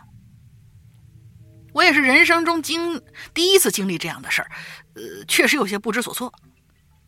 我努力的调整自己稍显急促的呼吸，竭力思考着接下来可能会发生的一切。嗯，过激和暴力往往是一对孪生兄弟，过分的采取行动很可能对谁都不是一件好事儿。而沉默不语也不是一个成年男人应有的态度，特别是当某些事情已经触犯到你的利益了，那就。不如利用恐惧吧。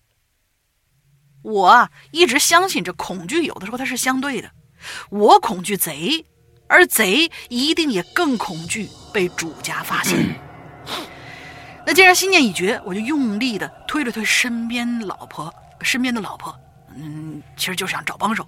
嗯，用比平时更加雄性的口吻说，呃呃，雄性的口气，轻轻的说：“呃，老大来吧，我雄性不起来。”啊，嗯，哎，老大来，醒醒，醒醒，看电视了，那个半夜播的那个电视剧马上就要开始了，来来来来，起来看电视。嗯，老婆还迷迷糊糊的呢，不耐烦的就问干嘛呀？我就稍微提高了一点点声量。老大再来，刚才那个看电视是我瞎编的啊，他就说，哎，醒醒，醒醒，嗯。我觉得看电视这种方式挺好。哎，老婆，忽然我想起了一一个一个电视剧，我们一起看一看吧。这个也是一个方式啊。但那但是他没有啊，他就是说醒醒醒醒啊，就稍微的提高点音量。老婆，嘿嘿，阳台上好像有人呐。话音刚落，我就听到了阳台上清灵呃清铃咣当的一阵响动。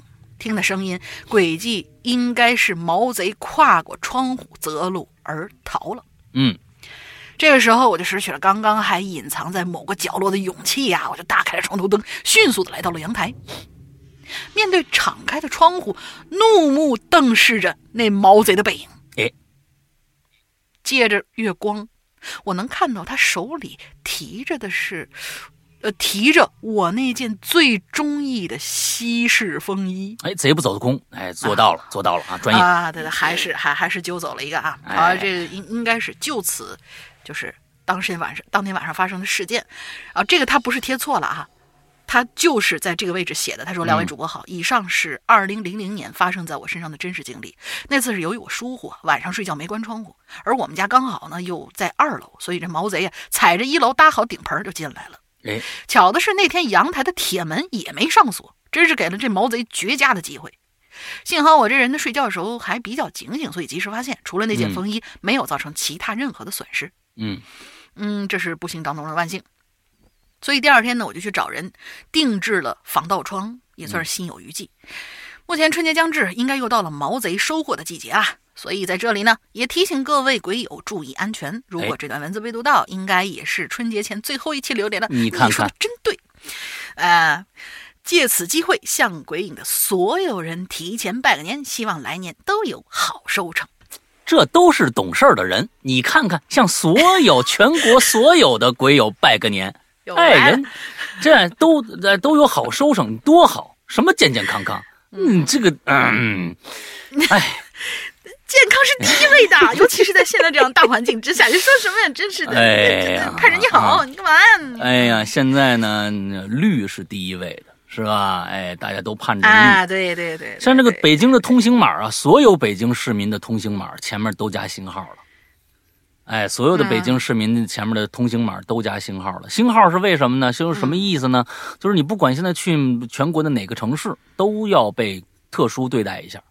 啊，你不管你是高危区、中风线哪儿的哪哪儿的区，反正啊，你是被特殊对待了，啊，就是说，所以大家春节如果有外出的这个情况的话，一定问清楚，啊，第一个出去以后影不影响行程啊？第二个回来以后能不能回来？啊，就这这个东西，反正呃，这最近呢确实是啊，相对来说严一点，毕竟特殊时期啊，你这个冬奥会嘛。那咱们也也要做好这个的东道主的这么一个一个责任啊！不管是咱们自己人，还是来了那么那么多的各个国家的人，咱们都要保护好对方的身身体，让他们一个个的都健健康康的。哎，这个东西我告诉你，哎呀，健健康康的。嗯，今天怎么就就就这么听听不惯这个话呢？嗯。哎，这是好话。哎，好，下面两个啊，下面两个，哎，一个叫 st 呃 st story story 啊，呃，这个 hello 两位大的，不知道还来不来得及。听了第一起窗，便联想起了身边两起关于车窗的故事，虽然不是什么灵异事件，但挺可怕。第一个是我叔叔的真实经历啊，那天晚上呢，他开着车啊，在去这个上夜班，大概呀晚上十二点了。那个时候呢，他正站在一十字路口等红灯，那绿灯不走，等红灯亮啊，是这意思啊。啊，突然间呢，他副驾的门可就开了。啊，你们这个车是开的，就是不是自动锁车门的吗？这个可能还挺老的一辆车啊，这可能是，嗯，这怎么着也得有个二二三十年之前的这么一个一个一个一个历史了。现在的车。十年内之内的车，基本上你不管你锁不锁车门，你往前开，速度加到一定程度，它自动就锁车门了，基本都有这么一个一个功能啊。哎，在那等红灯，副驾的门就打开了，一个衣衫褴褛的这么一个农民工啊，猫着身探进来了。你这白天还好啊，大半夜的十二点了，夜深人夜深人静是吧？哎，你这这这我这叔叔正是睡意朦胧呢。啊，精神不集中的时候，这一下给我叔叔弄醒了。好家伙，吓得不轻啊！对着那人大吼：“你你干嘛？什么什什么人？出出去！”那人倒是不怕，继续探身我叔叔就更毛了啊，直接就来气了，拉上手刹，下车就把那人提溜出来了。我叔叔啊，一米八几大个，哎，还有点胖胖，挺敦实，直接对那人那脸问他：“你什么意思啊？你？”那个那人呢？哎呀，挺不好意思的，说，啊，这个，啊，黄泉路怎么走啊？我我我我就是问问问路。黄泉路，他这上面写着叉叉叉啊，叉叉叉，他没写具体什么路啊，我就给他编了一个黄泉路怎么走啊？我就问问路。我叔叔那就指指啊，就告诉他路在哪儿，顺便教育了几句，回回车里边继续上班。可这事儿吧，怎么都不像正常问路。要说是没手机啊，或者是手机没电了，只能在路口问路，你也不能直接拉车门钻呐，是吧？这要是车里边是女孩的话，谁知道是吧？你就发生什么事儿呢？是不是还有什么其他的目的啊？哎，后来呢，叔叔就把这事儿和我们说了，提醒我们啊上车就锁上车门，这一点我觉得挺重要的，保护车里人也保护车外人。因为啊，这个车门，尤其小孩子，这种设计，车到最后自动锁门，这个这个这个设计，其实是是一个非常非常必要的。但凡有小孩儿完之后拉车门，你一拉就开，那好家伙，那那就出大事了。所以现在车基本上，你只要起步给点速度，它基本叭一下就把车内所有的，就相当于自己的中控，就全都锁起来了啊！你不需要你再做另外一步了，嗯。嗯，还挺巧。后来呢，我妈呢也遇到同一个路口，不过是下午。那时候啊，车车辆车流量还挺大的，有个人呢也是直接拉我妈车门。幸好啊，我妈那车门给锁上了，那人就开始拍车窗玻璃。我妈胆子小，就这么随便让他去了。等到绿灯一一着啊，一脚一脚油门就开出去了。好吧，简单说一下，也算是提醒各位。最后呢，祝两位。虎年顺遂，哎，这都会说话的人，哎，顺遂完了。那个确实是这样，那以前其实我现在少了，我在北京起码少了，估计是也管控了。呃，以前北京最可恨的人，就是一帮拿着名片给你往那个车车窗里面塞的，啊，所以呢，嗯基本上那个时呢，你十年前你要开车，你十年前开车之后，你要把这车卖了，或者是去大修的时候，你拆车窗的话，里边啊最少十几张名片，少不了，就在十字路口。这帮人呢特别可恨，特别欠，你知道吧？就是一脸严肃，就觉得我好像给你什么样的啊，他过来一个啪一下，啪一下，他我真的是想啊，就是。就是内心中有一种黑暗的、暗黑的一种、一种、一种嗯那个想法在作祟。我说真的是这，这咱们这前面这这帮车，咱们要不然集体并一块往前冲得了，给他们搓出去就完了。这帮人是真不管自己的安全，也不管别人的安全。我就心想，当时说，我说这种的居然没有人管吗？还真是十多年屡见不鲜，到最后现在啊，是真见不着了。北京是好像是看不着了。以前真的是太多了，他们我知道也是为了挣钱，哎呦，但是这个东西我就在想，这样的挣钱方式能挣着钱不？就是发名片的这种方式，谁会去拿这名片叫这个名片上的服务呢？哎呀，我也不知道是怎么想的啊，反正是挺挺可怕。嗯，下面一个南红兔子啊，又想起了 秀念师傅，哎，秀念是谁呀、那个那个卷卷就那个叫什么来着，《羞羞的铁拳》里边那个在街上练那个什么的，练、啊。练那个往车上插名片的那位被车撞死的大胡子，哦。啊，他叫修建师傅吧，哦，忘了，嗯，呃，石阳哥大林您好，借留言给你们拜个年。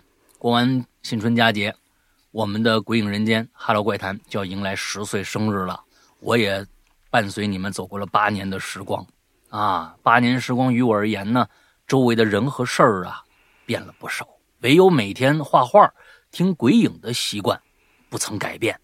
未来呢，还有许许多多的十年，我会一直追下去。在《哈喽怪谈》的十年庆之前，我有几句话想说，是关于大连玲玲露脸的事儿。啊，不露脸儿，你怎么对得起万千的鬼友啊？不露脸儿，你怎么对得起自己的誓言？不露脸儿，哎，这是刚才我说的啊，我不知道他要说什么，我看看啊。其一，同为女孩子，我觉得玲玲呢没有义务和必要顶着内心的压力去做一件事儿，一件为了满足大家私欲和好奇心的事儿。玲玲本身就是一个声音工作者，大家喜欢她的声音，听她的讲故事，就是对她的支持和喜爱。我觉得特别是男鬼友，逼一个女孩子去做一件她甚至她犹豫甚至不愿意做的事儿，特别没品。对待一个女孩，大家是否应该注意自己的言行？在你要求别人做某件事之前，就你要不要先作为敬呢？所以在十年的时候，不管大玲做出怎样的决定，我都会支持你，支持《哈喽怪谈》。大玲玲露不露脸都不会欠大家什么。呃，此番留言与本期话题无关，借此发言发表言论，是因为之前在群里看到一些人一些话，实在看不下去。嗯，哎呦，我天哪！嗯，等一下啊，后面这个话有意思了。嗯，最后祝《哈喽怪谈》越来越好，大玲玲、石阳哥都要身体健康，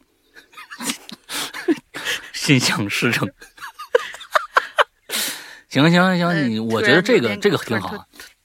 倒也不是这个挺好我觉得你你啊还还是有点感动，真的有点感动。没有支持啊，我觉得就是说没有这个呃 特别指明某一个人身体健康，这个我是可以接受的啊，挺好挺好。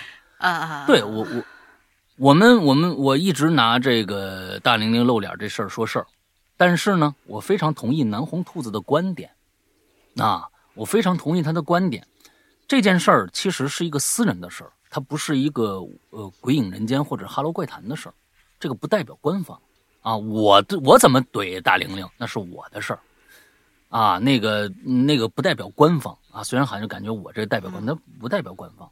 当年呢也说了十年露脸这个事儿，啊，这事儿确实是得到了大玲玲的认可。但是呢，露不露是他自己的、自己的意愿，啊，这个跟每一位男生的某一些欲望是没有关系的，啊，你如果呢觉得没有满足你的欲望，那你可以取关。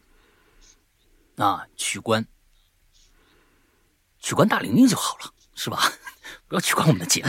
这，这，啊啊，对对对对对对。所以刚才南红兔子说的这一段话非常非常的对。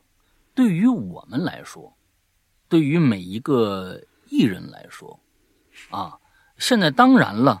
呃，有一些艺人做了一些嗯比较反面的一些就是例子啊，他们认为嗯艺人就是应该被扒这些八卦、扒这些隐私，这是没有问题的。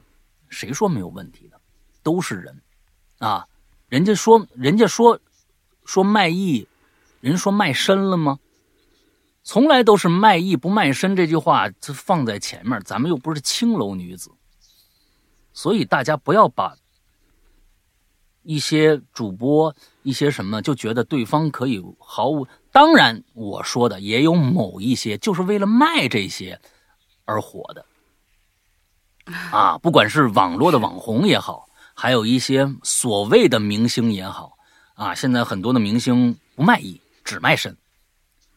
啊，不卖艺只卖身，他也没有什么艺，所以呢，只能卖卖自己的八卦，啊，挑挑这个事儿那个事儿。这些人他不代表所有的演艺圈的人，他不代表所有的想真正真正干点事儿的人，所以请大家一定注意这个。至于十年，我上一期节目里面跟大家说过了，十年的我们的这个本身要做一个线下的活动。我们取消了，呃，最重要的一个原因呢，是因为现在的这个疫情的问题啊，疫情的问题，呃，很很不好说，办办，大家都买好票了，说不让搞了，啊，这是一个大问题啊。另外一个，我是觉得呀，其实没什么必要，啊，我觉得，嗯，一个一个人。嗯，一个不是不是一个人，一个这样的一个团体啊，嗯，你像德云社啊，十周年、二十周年、三先是有没有三十周年、二十周年，好像多少？是，他他卖票啊，这东西根本我觉得不是什么什么，不是什么庆祝的事儿，这不就是就再挣一次钱吗？对不对？我不想借着什么十周年，完了还因为我自己掏钱，我真掏不起。完还要跟大家鬼友们，肯定要跟大家收钱。结果我想满足了谁呢？可能是满足了我自己的虚荣心，但是我不需要这个虚荣心。大家我觉得也不需要这个虚荣心。我们还能接着往下做节目，这才是真实的。往下十一年、十二年，能够有十二十年，当然最好。那个时候有可能有一些鬼友就说：“我已经听你的节目听了十八年了。”哇！又是一条好汉啊，听出一条好汉来。那个时候比你做一个请几个，嗯，有条件来的鬼友到这儿热闹一下，热闹一下午，不是更值得吗？所以我是觉得干脆取消。我们对十周年，十周年不算什么。我是想讲到八十岁的，我但愿能讲到那个时候啊，借这个啊，咱们前面这个湖北的呃这位。洪世贤的话，我健健康康的，是吧？我我能做到那个时候，哎，这个东西啊，才是真正追求的一个东西。别搞那些奇奇怪怪啊，各种各样的其他的事儿吧。啊，我这是是咱们现在翻回来啊说啊，洪世贤说那话没错。我健健康康的啊，大玲玲健健康康的，能够一直走下去，这才是最重要的。所以露不露脸儿，搞不搞十年庆？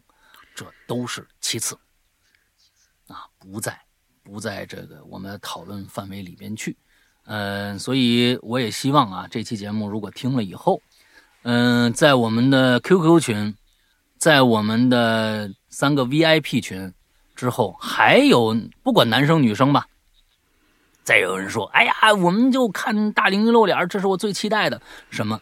听过这期节目的人可以补一句说。你这样不对，你这样不好，哎，那我觉得这是对我们两个人作为主播来说最大的一个尊重，啊，最大的一个尊重，呃，所以到最后还是那句话，大玲玲露不露脸儿，她自己说的话算不算数，那是她的事儿。啊，你们不要想着呢，感觉。你们想不想的，跟我们没关系啊，跟我们没关系，我们没有提供这样方面的服务，好吧？来吧，下一个哟，下一个就就你，那你就把这一小段念完，后面最后给我就得了。呃，不是不是不是，呃，咱不是那个什么，因为我们下下面有一个，就是虽然说这儿有一个小段，但是有一位我们的龟先生同学啊，他写了一个比较长那段，但是他是分两层，然后这每一层呢刚好够我们一个人的量，所以我们决定一人一个，把它给就是在最后给它念了，我就接一个小段，然后接龟先生的上半部分，行吧？啊，行行行，然后你来念下半部分，行行行，下面豆角宝宝。山哥，龙鳞妹纸好！刚刚在补听前几期影榴莲啊，谁吃我外卖那一期，大明哥那留言给我笑疯了，太有共鸣了。嗯，就去年啊，我妈还特开心的给我说，我爸也终于学会从病西西买东西了。说的谁谁谁谁都清楚啊，从病西西买东西，买两块葱。然后过了几天，我妈给我视频狂笑，晒了我爸买的那两捆葱的种子。后来这老两口啊，还真在花盆里种了，但是没长大，只有小葱苗，这一一吃一顿馅儿就没了。反正这事儿吧，直接导致我爸又开始拒绝在网上买东西了，真是又好气又好笑。马上过年了，提前给二位拜个年，祝收听长虹，虎年吉祥。嗯，我觉得病西西这个这个平台真的是一个很不良的平台，我就这么认为，因为里边的。它便宜是便宜，但是真的质量真的不成。我就就买件衣服什么的还行，你买用的呀，它为什么那么便宜？你买买用的，你真的不敢相信。而且呢，它这里边的各种手段用的实在是太太可恶了。就是你拼多多，就是呃不病病兮兮，就是大家一起拼拼各种各样团什么这个那个的，就便宜不了几块钱，到最后。所有打出那些那些广告，真能有那个？我我我相信啊，他要是他要是真聪明的话，一定有人能够能够用一个极低的价格买到一样一样什么真东西。但是我是觉得，你用这样的手法去招揽客户，简直是。下三滥，我就觉得真的就是，嗯，是是是是，除了爸爸妈妈，就那砍一刀那个，就那砍一刀那个，到现在就是我我知道周围朋友还有人再去上这个当，但是那天我跟你说，病兮兮的人在回复说，为什么那个百分之九十九点九怎么也啃不下来呢？你知道人病兮兮怎么回复的？人家说是，哎呀，这个我们这个小数点后面呢，其实应该显示是五还是到六位，但是你呢，在最后的时候呢，你那一刀砍下去，其实。不是零点一，甚至零点零一，而是从它往后，就是可能后面有一个五位数，你是从第五位数的最后一个，相当于比梨还小的那样的一个数字，一刀一刀往下砍，你说多可恶？他还居然堂而皇之的说出这样的事儿啊！他有，但是呢，哎，就有人信，嗯，啊，对对对对，就有人就是执着的，哎，今天你帮我砍一刀呗，怎么怎么着的？但是啊。我咱公平起见，经过任何的这种实验，就刚才老大不是也说过了吗？买个穿的，好像还可以。呃，作为我这样一个肉肉乎乎的这样的一个人呢，我呢在病西西上面确实淘到了很多我能穿的衣服，这个我很开心，并且还是前两年吧，反正嗯，那个主任那儿还应该还有一个。是什么东西呢？大家都觉得很很不可思议。哇，你怎么在那在这上在那上面买这种东西？还真买着是什么？嗯，二手的苹果手机。嗯，就是真的是你，它其实它的性质，如果你不去，真的是抱着那种我就要占大便宜。嗯，它原价五千块钱东西，你非要五百块钱买，那绝对是不可能的。但是如果你在一个合理的范畴之内，你去选择一个它它的价格，比如说我们现在去买一个。六 S，可能六 S 现在也就几百块钱，然后呢，我就真的买到了一个很好用的，就是那种就是工作的时候挂挂小号当一个备用机使用。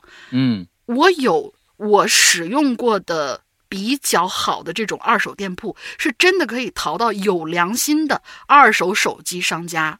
嗯，并且还有一些其他，比如说买衣服啊，或者说那个就是给我们家猫买点什么什么东西，或者就是那种大包的抽纸回来，你扯着也不心疼的那种。嗯，但是你不能抱着一个说我我就是要去捡漏的什么，尤其等一下。尤其就是那种这里边啊啊有一个有一个误区，你刚刚讲这有一个误啊。区，每一个啊平台，包括某宝、某东，啊，某嗯。某什么这个那，每一个平台都有假货，这个东西我们是避免啊不了的，是是是是，也不能怪说这个平台有问题，因为这是、嗯都变成了个人行为，每一个商家都变成了个人行为。你你的是否有诚信，我跟跟这个平台，其实平台控制不了那么全面，这个不能苛求。嗯但是我说的是概念。是什么时候某宝和某东说你来我这儿吧，我这儿的东西你砍刀砍一刀，我们这儿全都是最便宜的东西。它的平台性质决定了它要卖什么东西，去所以嗯。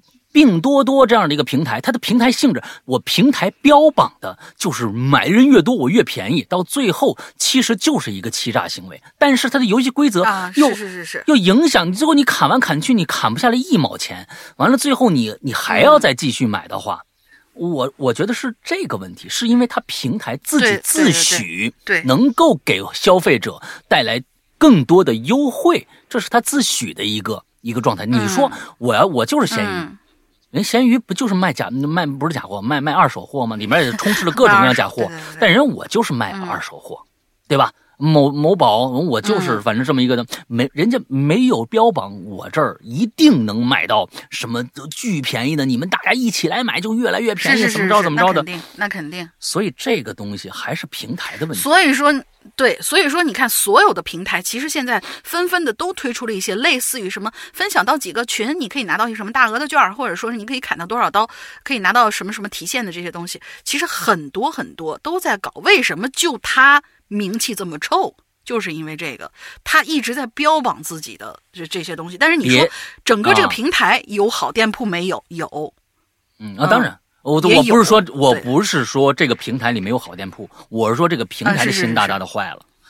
啊，啊我是说平台的心大大的坏了。，这个是肯所定的。嗯，别其他的平台争相效仿这个是什么呀？行业内卷啊！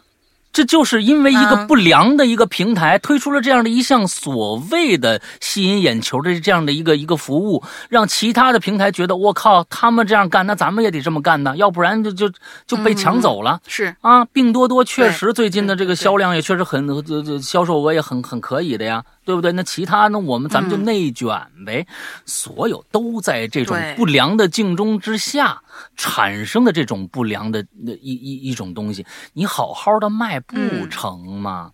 真的，你好好的卖不成吗？就好好的卖就很就就很好。对，嗯对，嗯所以我就说现在的各种各样的平台，咱们咱们关注了很多的平台，呃，包括视频平台，包括某爱、某某某某什么果儿啊，某什么什么讯这种这种各种各样的平台，大家现在看看电视的习惯都已经被他们已经搞坏了。嗯，现在的所有的你不管是是不是会员。你不管是不是会员，你买进去以后，电视剧中间都给你强硬的插广告，就是他们那个演员演的那些广告，大家都习以为常了。但是呢，你还是付了会员费，大家想过这个问题没有？你还是依然在看看广告，虽然前面省去了五十秒的广告、一分钟的广告、一分半的广告，但中间你还是要看广告。但是大家有没有去了解过国外的一些平台，是真正的视频平台，比如说奈飞，比如说 Disney Plus，比如说 HBO，那各种各样的平台，你你看看你买了广买了会员以后，你在里边能看到任何广告痕迹吗？一点儿都没有。嗯，不会，人家人家就是公公平平的跟你说，你买了我的会员服务，我就给你提供最好的服服务，我绝对不打广告，一点儿广告痕迹都没有。咱们我们就在就嗯就就想一想，我们国内的这样的一个。把钱，我就要钱，我不管你什么东西，我就是首先钱在前面这样的一个位一位的这样的一个状态，其实挺不好的，真的挺不好的。嗯，所以就是每一次想到这些，我是特别特别的生气啊！我就真的挺挺气愤的，就是说嗯大家真的是，哎呦，尤其是那些不良平台啊，每次都是非常生气。来吧，下一下下下一个，嗯，嗯，好，就是我们最后一个故事的前半部分啊，我来读，就是龟先生。它又是道听途说系列啊，杨哥灵妹安好。道听途说系列真实事件故事源于某大山的谁谁谁讲故事，以第一人称子述。下面故事开讲。嗯，二零一六年的时候，我的女朋友小飞怀孕了。嗯，我们俩同岁，都是二十二，年纪都还小，在一起肯定是奔着结婚去的。但是呢，这个孩子实在来的有些太突然了，我们俩都还没做好准备。最后的决定，真是做的异常艰难呐。小飞人很善良，心非常软，觉得这好歹是个生命，既然存在了，怎么能剥夺他来到这个世界的权利呢？老实说，我毕竟孩儿他爹，我也不忍心。但是现在看看自个儿的现实条件，实在不允许。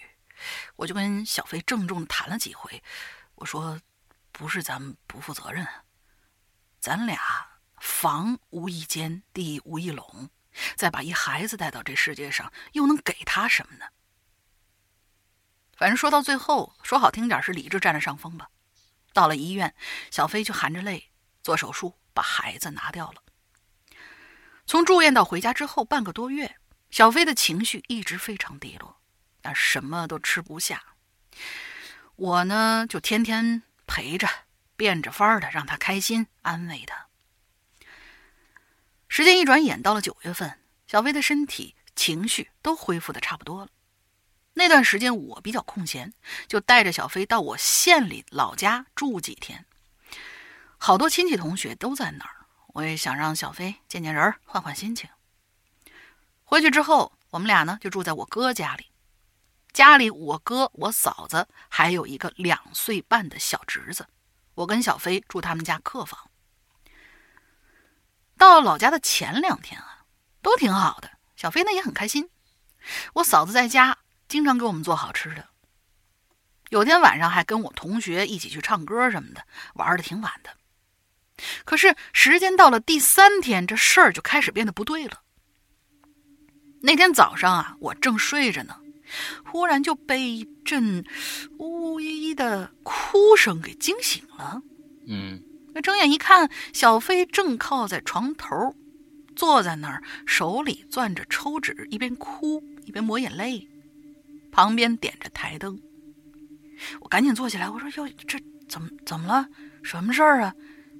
嗯，是是是，是不是还还是那个事儿啊？”小飞也不说话。我就急了，我说：“你说话呀，到底怎么了？你别让我担心好不好？”但是他还是不吭气。这姑娘啊，其实人挺倔的，不想说话的时候呢，你是怎么问都不会有用的，要等她这个劲儿过去。好在啊，那哭声也不算很大，主卧那边应该听不着。我就也抽了两张纸，帮她一起抹眼泪，同时用手机看了时间。屋里的窗帘一直都是拉着的，遮光很好，也透不进亮来。我呢，刚才呀，其实就是一觉醒来蒙蒙糊糊的，我就关注小飞了。我我也以为呀，天还没亮呢，但是拿手机一看，时间都到了早上七点半了。嗯，我就下了床，走到窗边，刚要把窗帘拉开，突然听见身后一声“别了”。我一回头就看见小飞正紧紧地靠在床头，整张脸绷着，两只手攥着拳头捂在嘴的两呃嘴的前边，整个人紧张的就跟见了鬼似的。我说咋了？干嘛不让拉窗帘啊？他不说话，但这回啊也不哭了，两只眼睛就直勾勾的盯着窗帘。我让他弄得一脸懵。就顺着他的视线往窗帘上看，他抬手划拉了一下，什么都没有啊。我就说：“嗯，飞呀，到底咋回事啊？你这大早上就哭，窗帘也不让拉，天亮了还点着台灯。”小飞就离开了床头，往我这边探了探身子，嘘着声，胆怯的说：“呃，胆怯的说话，就像是有呃，就像是怕有人在旁边听着一样。”别拉窗帘那窗户外头有个人儿。他冷不丁这么一说，我头皮麻了一下，但是很快我就乐了，我就调侃他，我说：“窗户外头有个人嘛，蜘蛛侠嘛，嗯，呃，蜘蛛人嘛，保洁公司擦玻璃的，这儿四楼，不是，窗户外头站了一小孩儿。我一听，哎，还是那事儿，我就还是抬手啊，哗啦一下就把这窗帘拉开了。外面响晴博日，阳光明媚，湛蓝湛蓝的天。我说小孩搁哪儿呢？你看看。小飞的情绪啊，算是平稳了一点又过了一会儿呢，我就说：“那飞啊，你说说到底怎么回事儿？就就就你之前。”那那小孩是怎么站在窗户外头的呢？小飞就说他做了个梦，那梦到晚上他正躺在床上躺着，环境就是现在这房间，我躺在他身边，一切就跟真的一模一样。可是躺着躺着吧，突然小飞就被冻醒了，发现这屋里头不知道从哪来的风，就赶紧抬手啊，把窗把床边的台灯给打开了。然后就很自然的往窗户那边瞟了一眼，发现窗帘是被拉开的，而这时候风突然停了，然后就看见窗户外头站了一个大概五六岁、穿着裙子的小姑娘，紧贴着窗户一动不动，就在那儿站着盯着他看，嘴巴嘴巴还一张一张的，好像在说着什么，但是隔着玻璃听不着。当时在梦里头，他意识不到这是在四楼窗边站人，那是不正常的，反倒是有点担心，反倒是有心下床开窗户，让这小姑娘进来听听她到底在说什么。但是就在小飞下床的时候，他就突然呢看见这小姑娘的脸开始使劲儿，好像是在非常用力的说着什么，张嘴。张开嘴，就带着整个脸上的五官非常夸张的在扭曲。小飞就看那小女孩的样儿，这越看越害怕呀，就赶紧又躺回去，把被子往上一提，同时呢，又扭头看了小姑娘一眼。但是这一看不要紧，就看见那小姑娘啊，瞪着眼睛，嘴呢拢成了一个圈儿，冲着小飞。正在笑，然后小飞一下就醒过来了。听完之后，我笑了，我说：“嗨，这再怎么着的，他也就是一个梦，你至于吓成这样吗？还还哭，一个劲儿的哭，还不让拉窗帘儿，搞得神神叨叨的。不是你不知道，太像真的了，那环境，那那场景，那状态。”那包括醒来时候躺着拉被子那动作，都和梦里头最后的动作一模一样，都是躺在床上拽着被子。我说那这道理我不懂，但是梦里什么样，醒了之后发现那发现那样，发现也是那样，我也有过，这有什么奇怪的呀？小飞就说：“哎呀，不是，这种情况已经两天了。”听到这个，我突然就有点傻眼了。再一细问，这才知道，原来自打在第一天在我哥家住下开始，连着两天晚上，小飞都在做着一模一样的梦。嗯，OK，这是上半部分。这是上半部分。嗯，下半部分我接着来，因为这个实在是有点长啊。哎，哎，对。上面说到连着两天都做同一个梦，嗯，接下来咱们就说说这怎么回事嗯，第一天呢，小飞也没当回事儿，我觉得可能是认床啊，冷不丁换了个环境，睡得不踏实。可第二天，也就是哎昨天晚上发生这事儿，小飞吓醒了。半夜三半夜三点过那么一点可就睡不着了。越琢磨，觉得这是个事儿，就开始哭。啊，可是我呀，不信这些。但听小飞说完了呢，我这心里也是不舒服啊。当天晚上，哎，这心理作用，我也失眠了。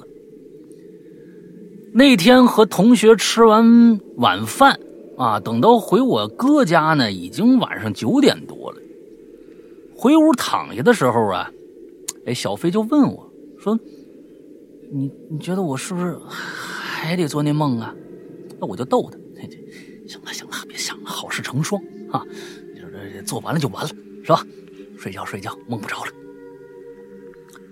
小飞就累了啊，昨天也没睡好，躺下就睡着了。可我呢，睡不着了，睁着眼睛，边玩这手机呀，同时还往这窗户边上那瞥一眼。可是小飞这梦给我说的有模有样的，是不是？我心里惦记下来，惦记到了凌晨一点多了，哎，我这困劲儿也上来了，关了台灯，躺下来，睡着睡着呀。其实也也没什么太多的什么，我做噩梦啊什么的没有。可是呢，睡着睡着，我突然就把眼睛睁开了。我心想，我怎么了？我这怎么就睡睡就把眼睛睁开了？一一看时间三点多，我在那发了会儿呆。我心想，这个点儿不就是小飞被吓醒那点儿吗？我就赶紧看看小飞，嗯，还好，在我旁边睡得挺踏实的。我就往那窗户看，窗帘也是拉着的，啊，没什么异常。我笑了一下，就觉得吧，嗯，我自己想多了，是吧？啊，这这个怎么会这么紧张呢？啊，我从来不信这种事儿啊，这都有点不像我了。那天晚上，哎，确实什么事儿都没发生。可是第二天，也就是我住在我们哥我哥家的第四个晚上，我在那晚上睡觉，我又听着小飞哭了。我说：“怎怎么了？你是又做梦了？”小飞哭着说：“他又来了，就站在窗户边上看我呢。”我硬撑着呀。其实我现在我这心里也有害怕了啊。我说：“没事，没事，没事。”谁都做过一样的梦啊！你你你别别别往深了想。小飞一边哭一边摆手，不一样，不一样。我说怎么不一样呢？那是梦，梦和昨天不一样。嗯，我呀，我听着他说话了，听着说话了。哎，现在咱们这个进一步了啊！咱们前几天说的是这个。梦到底是个怎么回事现在呢，可真是听着他说话了，说的是什么？往下看。哎呀，在梦里边，小飞听着小女孩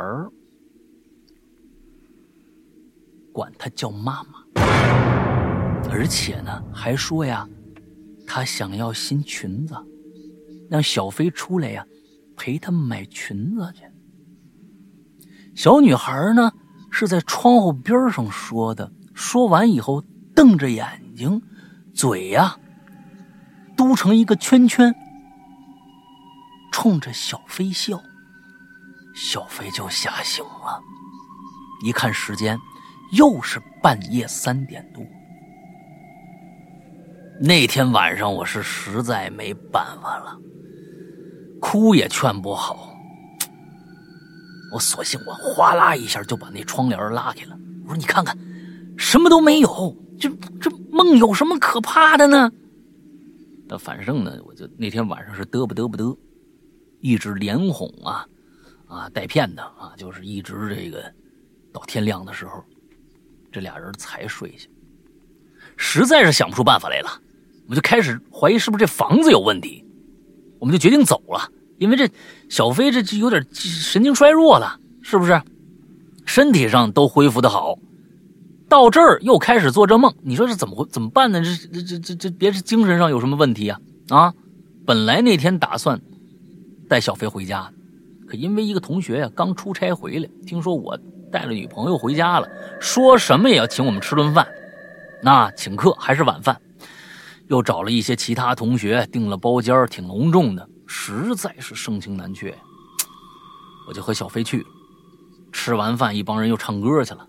等我们回到我哥家，已经整半夜了。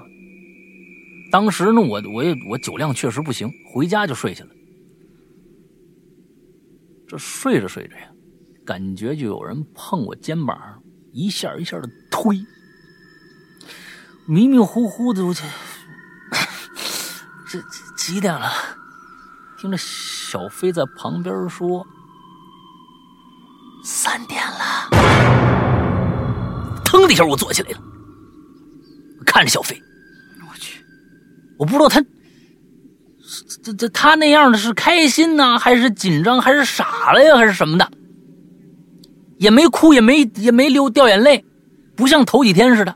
整张脸啊，就跟冻住了似的，就那种冷劲儿，没表情，凝固了一样。我说不是，飞飞飞，怎么了？你这是又做梦啊？啊！我说那那那那小小小女孩又又说什么了？小飞摇了摇头，什么都没说。我刚要松一口气呢，我就听小飞说：“他他进屋了。”哎呦，我这头发根儿，我都能听着声一样，唰一下就立起来了。我本能的先看了一眼窗户，窗帘拉着呢，然后又四处看。我都不知道我我要看什么啊。虽然是他做的梦，但是我就抑制不住的，我就看。当然什么异常我也没看着，我就又问飞啊。不是你说他进进屋了，进进哪儿了？不知道，我就看着刚才还在窗户边呢，不知怎么着一下就进屋，就站那儿了，然后我就吓醒了。其实还是梦啊！我正想呢怎么安慰小飞呢，突然啊，就听着客厅那边小朋友。欢迎你，爸爸妈妈，小朋友欢迎你，爸爸妈妈欢迎你，爸爸妈妈。等一下啊，我得看看这情节是怎么回事啊。嗯，哦，刚才这声啊，小朋友欢迎你，爸爸妈妈，小朋友欢迎你，这话呀，是客厅墙上小侄子。的一个有声挂图突然响了，这挺信瘆人的啊！就是有那种那个教学的那种东西，你点哪儿它就响，或者是怎么着能发声的那种东西啊。那天晚上就在小飞说这孩子进屋了，那挂图就响了。这件事儿发生的第二天早上，连饭都没吃，带着小飞回家了。回家之后那段日子，一直承受着这件事带来的心理压力。庆幸的是，从此之后，啊，小飞呢就真的是没做过关于那女孩的梦。事情过去这么久之后，我和小飞也回过老家，也住过我哥那个房子。那个梦，或者说梦里的小女孩，也确实没再出现过。那再后来呢，我也问过我哥。关于挂在我们他们家那个墙上那张幼儿的有声挂图，有没有什么信号接触不良啊、不听使唤的时候？哥哥说了，那张啊有声挂图已经买了很长时间了，还真没注意过。我真希望是偶尔出现的故障现象。一八年的时候呢，我和小飞啊结婚了，现在呢，嘿，有了一个可爱的儿子啊。呃，我对小飞。梦里的那个小女孩，说几句话吧，啊，孩子，你是那个因为我们决定而无缘来到这个世界上的我的女儿吗？如果是的话呀，你是否也和这个世界上的所有的孩子一样，喜欢漂亮衣服，喜欢搞怪的事情，喜欢让墙上的挂图发出声音，喜欢喋喋不休的叫爸爸妈妈呢？孩子啊。爸爸没资格祈求你的原谅，但是爸爸还是要对你说一声对不起。我会在我的余生里啊，对另一个叫我爸爸的孩子付出全部的爱。如果有来生的话，我祈求得到这份爱的人是你，孩子。你愿意到爸爸的梦里来吗？来吧，爸爸不害怕。哎，最后还有这么一个小的一个煽情的段落啊。故事都比较长，别嫌弃。呃，是呃，辛苦杨哥灵妹，马上春节了，呃，就用我即将要录制地方春晚上演唱的歌曲，祝主播及大家，呃，大摇大摆迎春来吧。哎，这看是个歌手是吗？啊，哎，不过你的文笔是真好，起码唱的不差，肯定。哎，你的文笔是真不错。因为呃，别人讲是一回事我也不知道他讲的是一个什么样的程度。但是呢，把它转成文字，是很是一件不容，这是一个再创作的过程，这是一个再创作的过程，啊，我我觉得写的是真不错。你啊，如果要是平时也喜欢写这些东西啊，关于这些的呃没有发表的或者什么的，可以给我们投稿，我看看能不能咱们之间达成一种某某种啊神秘的合作的这样的一个是吧？愿望 啊，嗯，非常细这个，我觉得你写的真的是，真的挺不错的，啊，龟先生啊，期待你的作品。嗯，OK，这就是我们年前所有的榴莲了啊，嗯，香不香，臭不臭的，这一年也就过去了，啊，这一年大家呢过得可能很多人都香不香，臭不臭的。嗯啊，但是，呃，这可能就是我们共同要面对的一个时期。全世界的人呢，这几年都过得不好啊，不光是咱们。